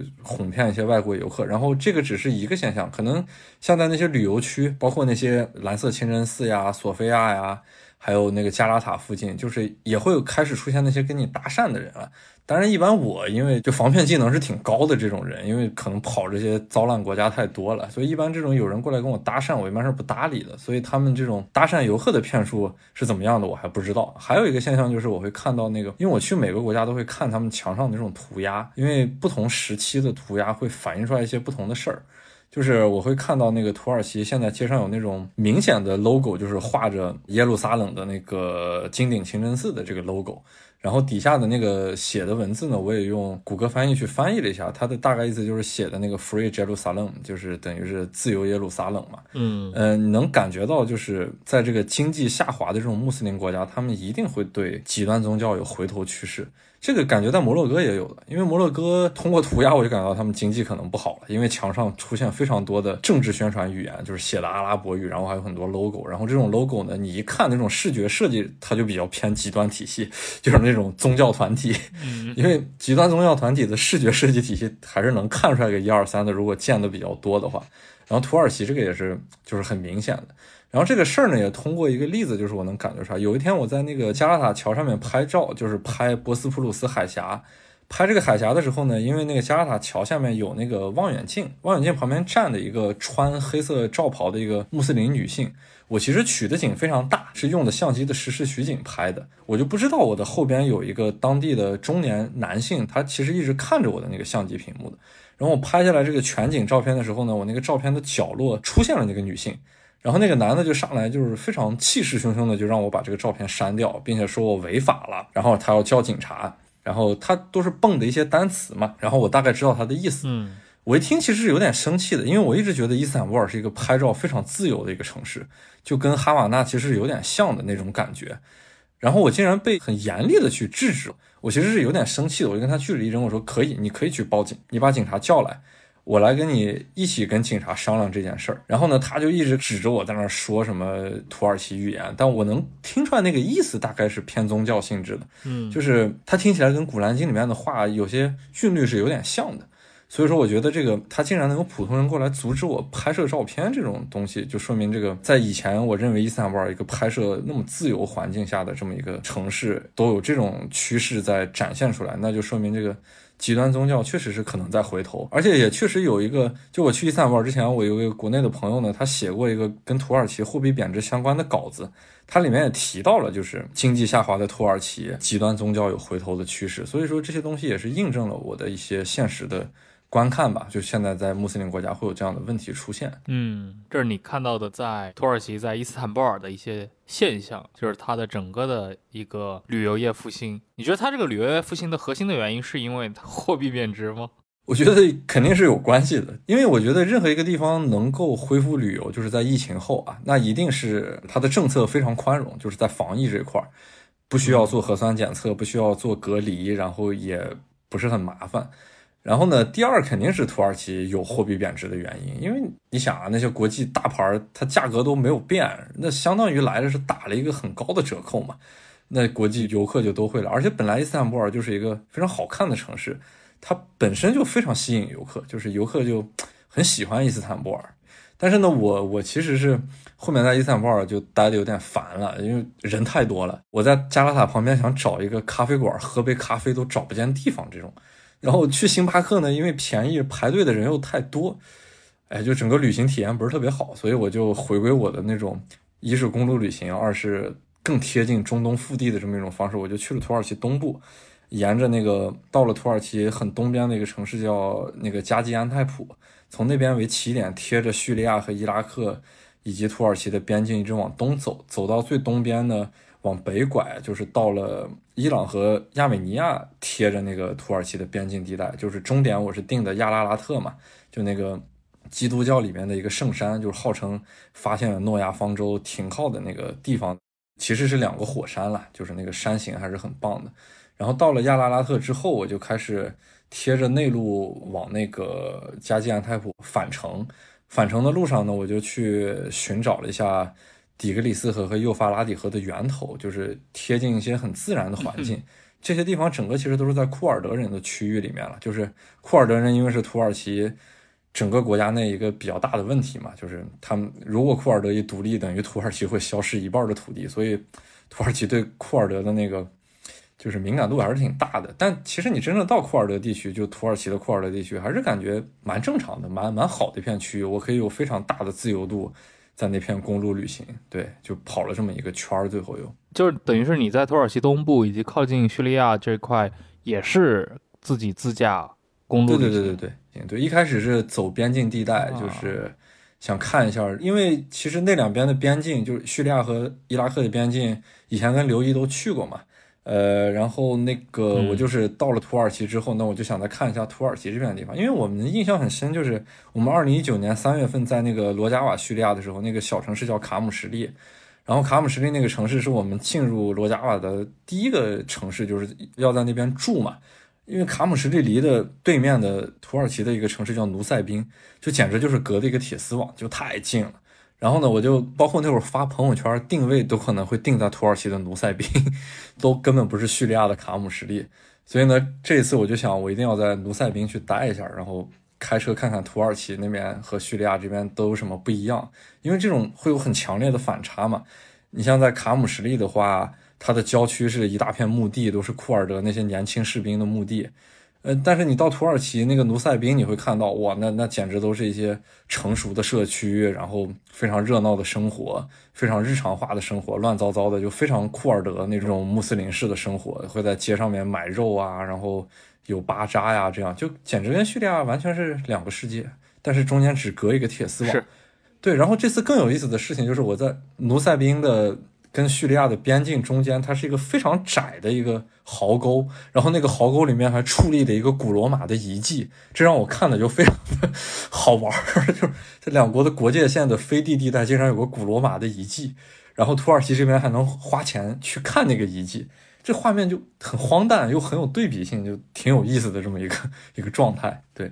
就是你刚刚说到跑到库区这事儿，那确实库尔德人虽然是个很大的族群，对吧？但其实都挺不一样的。就是叙利亚的这些库尔德人的生活环境，跟这个土耳其，对吧？那虽然说土耳其的库尔德人你也可以视为一个细分族群，但是其实里面又可以无限细分下来，对吧？有那种支持土耳其政府的，比如说有有独立倾向的，还有那种就是它内部也有非常多的一些细分的分支，就每个人的这些。政治思想啊，这可能也都并不并不存在一个非常一致性的地方。对对对，其其实是非常散的。对我是六月九号，就我的申根签证一生效，我就飞到了欧洲，然后感觉进了一个巨大的坑，就是欧洲整个活了。这是疫情后的第一个暑假，欧洲的消费已经高到离谱，所以说我我在欧洲选择的一些城市都是。我有朋友在的城市，然后可以给我提供一个沙发或者一个小的房间，对，让我蹭住的地方，对，蹭，太贵了，简直就是贵到夸张。就以西班牙那个巴塞罗那为例，然后巴塞罗那过往的时候，我记得五十欧元，其实在市中心可以住一个还不错的酒店了，就是那种经济型的还可以的酒店，我可以承受的那种。然后现在市中心没有低于两百欧的酒店。就连青年旅社的一个床位都要一百欧，我说天哪，这这太夸张了。然后跑到郊区、远郊区都要将近一百欧的房价，这就还好。巴塞罗那我有朋友，然后米兰我有朋友，所以我第一站选择了米兰。我是想的，因为米兰离得比较近，机票价格也比较便宜，就是离得土耳其嘛。我到了米兰之后，可以把我大部分行李放在米兰朋友家里面，这样我就可以在欧洲州内坐那个廉价航空到处飞了嘛。我就到处跑一跑，去去想去的地方，这样继续走走。而且我有执念，就是我要去西班牙和法国看一下，作为宗主国，他们俩有什么变化，就是疫情后有什么样的变化。对对对，所以所以说，西班牙和法国也是我的必去之地。对。我只是先到了米兰，就是先去了意大利，然后先去意大利、西班牙和法国。对对对对对对，大概就是这么一个路线。然后其实米兰房价也非常高，就是住宿价格。只不过我住直接住在了朋友家，就等于绕开了这个很高的房价。所以所以说这个高房价之后，就让我在巴黎狠狠的体验了一把。因为巴黎我没有可以 蹭住的朋友，这样子的话，我就不得不自己自费去住。我我反正记得疫情前有一次，那个真是。五十欧住在卢浮宫的旁边，一个带露台的一个巨大的房间，只要五十欧元。然后现在五十欧郊区都住不了，所以最后我就选择了一个相对来说还比较便宜的 Airbnb，一天可能要八十多欧，住在那个巴黎号称最乱的九三省，就是圣丹尼。然后 对，全是移民，对，全是一些马格里布的移民，当地人可能有点闻风色变的那么一个区域。然后我说那就。这种东西我我不害怕，我我我去，因为房价选择了那里，我正好可以跟马格里布产生一些联系嘛，我就正好去住在了九三省，然后在那个社区去待了好几天，正好要写一个稿子，所以就在巴黎安稳的住了那么几天。对，住在九三省，号称最乱的九三省，但其实我的感受非常良好。原因呢，其实就是因为它它其实确实是那种移民为主的那种杂糅型的社区嘛。但其实我我我因为包括在纽约的现实体验，就是我我还挺喜欢这种。移民很多的杂糅社区的，它会非常有很多元的文化。就虽然是治安可能相对来说差一点但是反衬出来的就是人情味其实也会更重。就比方说我在那个九三省住的时候，就巴黎那地铁票经常让我搞不懂。你有时候进错口，然后你再出来重新进入正确的口，你买这张地铁票就废了，直接就不能用了。然后呢，当时我就遇到了这种窘境，然后旁边过来一个一看就是阿尔及利亚裔的那种。小哥，然后他他也看懂我的这种窘境了，直接召唤我，就开始说走走走，跟着我走，大概这意思，直接带着我去逃票。其实我还挺喜欢在发达国家，有时候有这种很微妙的细节，包括在纽约，你有时候逃票就是跳过那个闸机嘛，就是很潇洒的跟跑酷一样，跳过那个闸机。这其实是呃很有很很有当地那种生活感觉的这么一个生活的小细节。虽然我不鼓励这种行为，但是有时候你偶尔为之体验一下是。很有当地特色的这么一个很很 local 的一种生活方式吧，所以说那个当地那小哥就带我去逃了票，逃了票之后，然后我进了主城区之后，我就发现我买那地铁票，就巴黎那地铁票就很怪，在城外是一张地铁票进错口就不能用了，在城里边那一张地铁票我坐了可能得有四五次地铁，它仍然还能用，我就实在是搞不懂巴黎那个地铁系统，特别好玩。然后呢后边。又回到那个社区，回到那个社区呢，就有当地一个老头跟我搭讪，我在买那个面包，那个面包店一看也是阿拉伯人开的嘛，就阿拉伯裔的那个人开的。那个老头是个当地的白人，他就跟我搭讪，因为他以为我是个日本人，他又又把我以为我是日本人跟我说话，然后我说我是中国来的，然后中国来的他就特别惊讶，他首先惊讶于中国现在还能出来吗？我说哦对，其实是也能出来，然后呢他就聊起来上海嘛，因为他年轻的时候。嗯，呃，就是退休之前，他说他是在一个地铁制造公司上班，然后经常还去上海出差，会把地铁卖去上海。然后我一听，因为我其实是个火车迷嘛，然后我对这些世界各地比较好的这些机车制造公司是很熟的，我就说那那那你一定是阿尔斯通上班的了，因为那个法国就是比较著名的这种大的机车公司就是阿尔斯通嘛。然后他一听就特别激动，他他因为我知道阿尔斯通，然后他特别开心，然后就执意要把那个法棍。就是买给我吃，就就相当于是请了我了。其实只要一欧元了，我我觉得无所谓了。然后，然后那老头特别开心。对，然后买完法棍出来之后呢，就是在那个街角是正好巴黎在日落，巴黎日落特别晚，因为他们纬度很高嘛。夏天的那种高纬度地区，日落都要到九点以后了。然后就当时可能是八点多，那个日落特别好看。街头坐的两个流浪汉，然后他们就很热情在向我招手。就这种招手，就是单纯的打招呼，他们也不问我要钱，也没有在凯见我那个手里边拿那个法棍儿，就就单纯的向向我打招呼，因为看见我是个外来人嘛，所以所以你在那儿过得会非常非常有人情味儿。有时候就可能晚上你出来，你也能看到一些像帮派一样的年轻人，但其实他们不是很很会打扰你，他们都是帮派之间自己的一些事儿还没处理完呢，他不太会在意你这个外来人，就是抢劫这事儿。我觉得有时候看人的某种气质，就是有的人确实就比较招抢劫的气质。反正我出去是一次都没有被抢劫过，就连发生这种抢劫的苗头好像都没有发生过。就即使去一些很乱的地方，然后呢，我就想到我纽约的一些朋友。然后我我纽约有一个自由艺术家朋友，他就他特别喜欢住在那种皇后区的，不管是南亚裔的聚居区还是东南亚裔的聚居区。他说他特别喜欢那种地方，就是。吃的首先特别好吃，第二那些人都特别有意思，然后你能聊非常多的天儿，聊一些不同的生活。因为他之前其实是住布鲁克林那种非常布鲁克林式的那种社区里面，就是那种小的 house，然后一个一个整齐那种方块格一样的那种街区。他说之前住那儿就觉得有点无聊和拘谨，就是感觉跟周围的一切都没有什么联系，就是很生涩，就是它就像一个。城市的中产一样住在那种很规矩的社区里面，但是他一住到皇后的那些，就是南亚裔和东南亚裔的这种聚居区以后，他就觉得哇，每天过得非常精彩，就是生龙活虎的，能探索到很多新的东西，能有很多新的发现。然后我就说，其实那些地儿特别有人情味儿，然后他也特别认同这一点，就跟我在巴黎九三省住的感觉是一样的。因为之前不是去巴黎经常住那个很安全的一区嘛，就是卢浮宫旁边那些区域。你虽然是能感受到那种特别巴黎的那种精致生活，喝杯咖啡，有非常漂亮的街道，然后非常法式的那种街区建筑，然后非常宏伟的地标围绕在你的周围，然后你觉得一切都过得很惬意，然后能体验到就像《天使爱美丽》那种电影里边那种一样的巴黎式的那种。小的细节、小的浪漫这种东西，但但是那种时候，你你真正能感觉到你是一个外来族裔的人，这种生活你作为游客去看会觉得非常欣赏、非常喜欢，但你很难融入。但是如果你住在像九三省这种地方，你你会觉得你你其实跟这个社区的关系是非常大的，就是你能参与到很多事情当中，就是。你的自由度，还有包括你你探索欲都会更大，然后你每天过得也会更开心一点，你没有很陌生的距离感。当然，我不是鼓励大家去的这种移民型城市要住在这种就是显显得非常乱的这种移民社区啊。就是如果你有机会去体验一下，我觉得还是应该去感受一下，就看这种不管是移民国家还是移民城市这种很多元的生活方式。我觉得是应该是体验一下的，这样你会看到一个更加立体的巴黎，或者是更加立体的美国这种移民型国家，对，就就会有这种很明显的感觉。就包括以色列也是这样的感觉。我以前去以色列，因为像我这种背景去以色列都是至少三个小时以上在海关，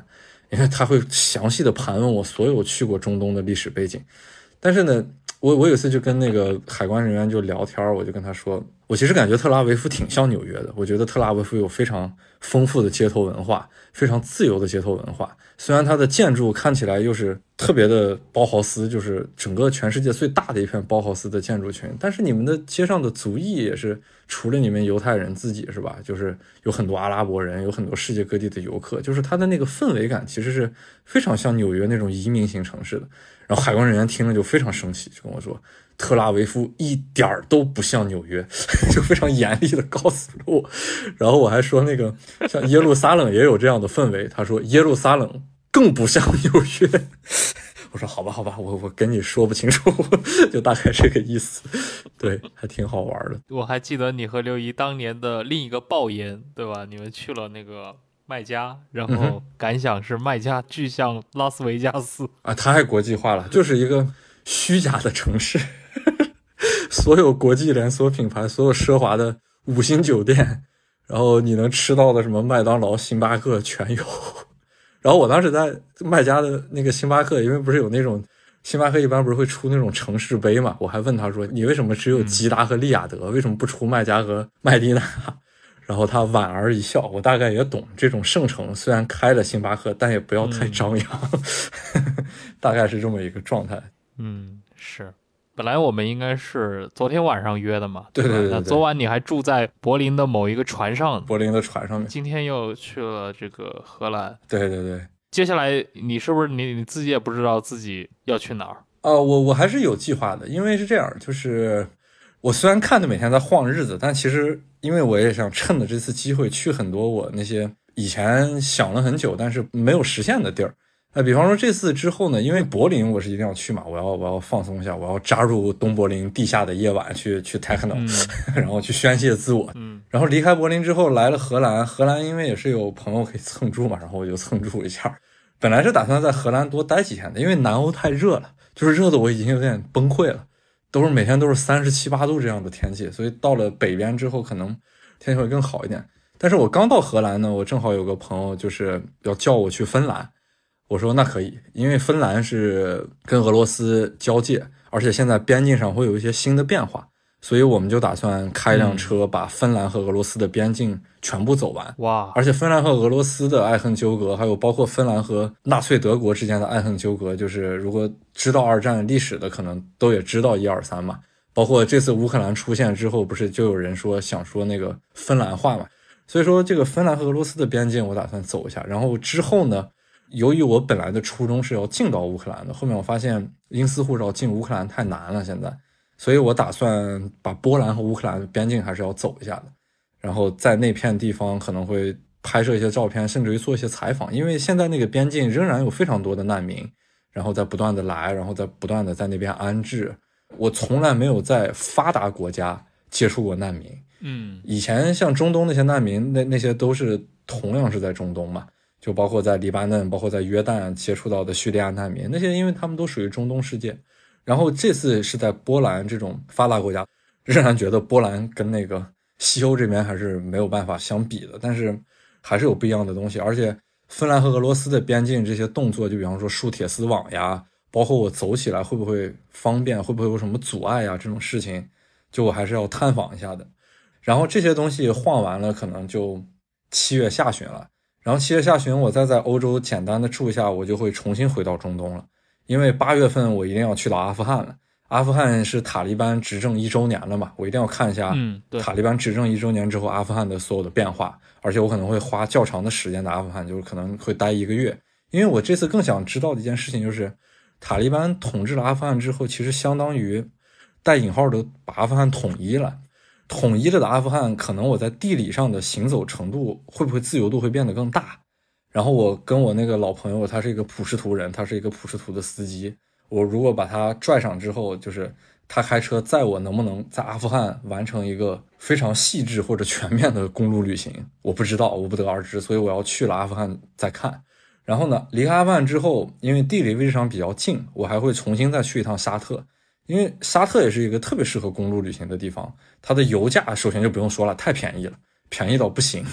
然后公路状况呢又特别好，嗯，我说实话，就沙特那个国家的整个行走的感觉，除了宗教啊，一切东西都跟美国特别像。就是这么说，就是如果没有切身体会过沙特和美国两个国家的非穆斯林来说，可能不太能理解。但现实就是这样。我们前几天，呃，不，也不是前几天，前一个多月，跟我一个老朋友，就是以前是上海九九读书人的一个图书编辑。更早的时候是 GQ 的记者索马里啊，她其实就和她的丈夫一起住在沙特，就住在那个沙特东边的一个城市，叫什么来着？达曼吗？周末可以过那个大桥。啊，对对对对，那那那一定是达曼了。对对对，那一定是达曼了。对对对。然后他就住在那边的那些外国人社区里面，他说这种生活就真的非常的美国化，非常美，就是你很难想象这是在一个沙特阿拉伯，就是我们想象中的沙特那样的国家。对。就真的极其美国，它的品牌，它的公路，就是有基础建设这块儿，然后它路上跑的车，包括所有的标识设计都非常像美国。然后那个车，尤其是车这块儿，就全是那种大型的、排量巨大的 SUV 啊，或者是皮卡那种。所以说我这次去沙特，就是想把那个，因为我我和刘怡去过一次沙特，那也是我们唯一一次去过一次沙特，是走的算是我那会儿形容为沙特的金腰带嘛。这些地方相对于来说是沙特中部的一条从 从西向东的这么一个横的地带，但是沙特的南北我是没走过的。然后沙特的北边和南边其实有一些比较很原始的一些村落，尤其是偏南边。然后呢，它的沙漠地带我也想去看一下。呃，好多那些就是我没有去过的犄角旮旯，其实我都想走一走，因为其实我作为摄影师，我在那些地方能看到很多我想拍的东西。所所以说沙特我要走，然后沙特走完之后。因为沙特离的阿曼又非常近，我会到阿曼，然后到了阿曼去准备也门的事情。就是也门现在也不是没有办法进了，所以我打算把也门也去了，等于中东腹地所有的地方我就都去过了。所以说就是等于我我自我完成了一个对中东所有地区的探访，而且也门是我一直想去的，就是也门是我从小听到大的一个国家。我的爷爷在我出生之前，他们是作为那个。就是中国的援建的队伍去过也门的，然后从小我就听过像什么萨那、荷台达这样的城市，然后看过家里面那种相册，以前用宝丽来拍的那种相册，然后小时候听这也门这地名，就相当于是一个非常虚幻的地名。就直到我真正对中东了解和自己无数次的开始去中东这件事之后，然后我才开始决定，就是也门一定要去，因为也门一直不是一个很好去的地方，但是现在。就是今年吧，疫情后这种比较比较下决心在国外待很长久的时间，所以我很认真的去联系了一些人，找了一些攻略，就是也门也是 OK 的了。就是我打算沙特完了阿曼，阿曼之后就到也门去看一下，把也门也探访完之后，然后想看一下非洲、南美也想去。哎，反正出来之后想去的地儿就多了。嗯嗯，大概就是这么一个状态了。现在生活就是这样。可以，你这套这趟传球之旅，对吧？就我们刚其实聊了这么久，嗯你从美国到这个拉美地区，对吧？对。然后又到了北非，又到了中东，又到了近东，嗯，然后又到了欧洲，对吧？整个的西欧、西南欧加中欧，对对对你接下来还想去芬兰，然后又回到东欧，对。对东欧这块，再回到中东，对整个的这套旅程真的是一个环球之旅，跨越几个大洲，其实压缩下来也就是过去两个月的事情啊。就是你自己个人的一个一个体会是什么？如果让你提炼一个最强烈的某种体会，最强烈的某种体会就是真实感太强烈了，就是这种东西真的，你只要处在这种环境里面，而且我我也算是其实比较快的位移了很多地方，虽然每个地方可能也能待个十天的样子，也算半深入吧，但是确实真实感太强了，就是疫情之后好多东西我都感觉无法言述，就是你只能在真实的环境里面，你才能获得那种属于你自己的一些真实感受。就我举一个比较具象的例子，就是这样的，就是我在离开国境线之前，我在北京那几天，二十七八号的样子，我每天非常焦虑，因为我害怕北京被封起来，被封控的小区不断的在靠近三里屯的时候，我会非常的担心。我说真的把我一封，我可能后面的生活就完全会打乱。这个是我在真实环境里面的一个非常切实的体会嘛，就是周围的一切信号还有讯息都会带给我非常明确的一个反馈，就是我会焦虑，我会这个焦虑的情绪会非常真实。但是我四月三十号晚上一坐飞机一离开的时候，我到了巴黎，打开手机又接收到新闻，看到北京哪个小区被封控，然后新增了多少病例，他们会瞬间变成一串数字。感觉跟自己的生活已经完全没有关系了。后面不是又有北京爆了一轮，就是那个天堂酒吧，哎，天堂超市，天堂超市的那个爆出来一个新的一轮，不是影响了很多地方吗？如果我在北京的时候，我肯定感觉就是哇，这离得我太近了，可能就楼下对面就是这个地儿。但是当我在离开这个非常真实的环境之后呢，它真的就是一个新闻，它跟我感觉产生不了任何联系。我虽然在地图上也看了一下那个。就是被封控的一些区域啊，还有影响到的范围，但它真的离我好远。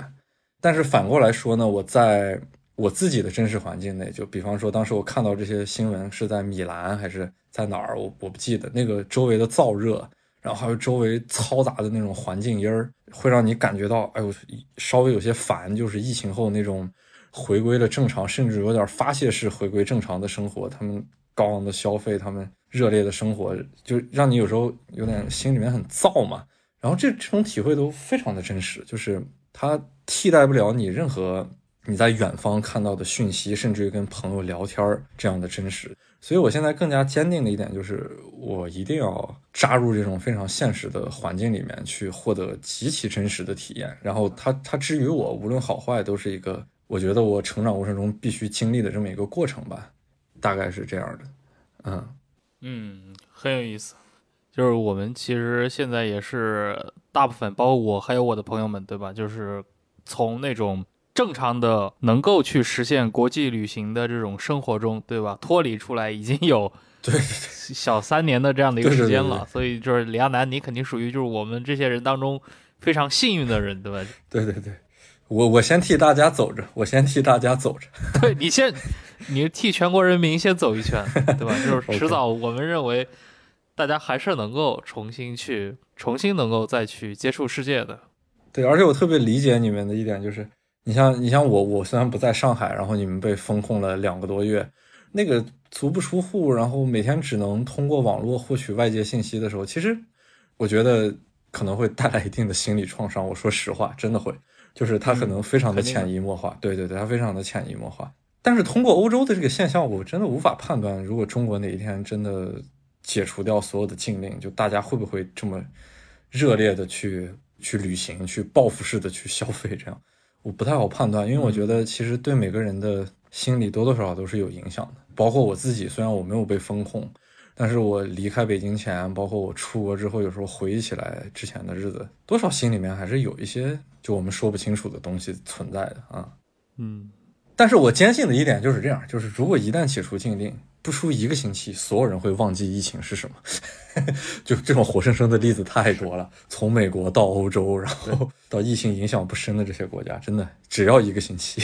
嗯，就是你真的是替我们所有人先把这个些地方先踩一遍。对，先踩一遍吧，然后把这些高消费的阶段也替大家先过一遍，希望大家在出来的时候就不是像现在这样高的消费了，太夸张了。嗯嗯，是，这也是我们今天就聊这么一期节目，对吧？内容相对轻松一点，更多以这种真的就是一趟全球旅行的这种个人分享为视角，然嗯后也是带来一个我觉得在现在的这样的一个时期，其实蛮难得的。对，就是我们你看上海的居民还在为能不能堂食，对吧？而焦虑而发愁，对吧？这个李亚男已经是，呃，从柏林的这些 techno 的地下蹦迪场所到什么呃这些北非社会的这些地头上，对吧？从哈瓦那的清晨，对吧？到巴黎的对对对夕阳，都已经感受过一轮了。已经走了一大圈儿这。个聊起来确实是，这我听的我内心都是非常的就是五味杂陈，但至少是带来一个窗口，对吧？了解一下，对对对，就是我们在确实。被封控的这段时间，对外面的世界大概是一个什么样的样子，就是他们在大概是一个什么样的生活状态。对对对，确实是一种很真实的存在，就是真的是疫情后的时代了。现在全世界啊，嗯行啊，行，好，那我们这一期就聊到这儿，然好好好，后也非常感谢李亚男抽出自己的这个时间啊，你这个寄宿在别人家里面，还花了 两个小时来和我录这个音，啊，麻烦你了，你这剪辑估计也是期待，对你早点能够对，看你啥时候再回国吧。好，我一定给你带雪茄，为了你们专门去一趟古巴也不是问题。好的，好的，好的，好，谢谢辛苦辛苦，嗯，好好，那就这样。也感谢各位的收听，我们下期再见，拜拜。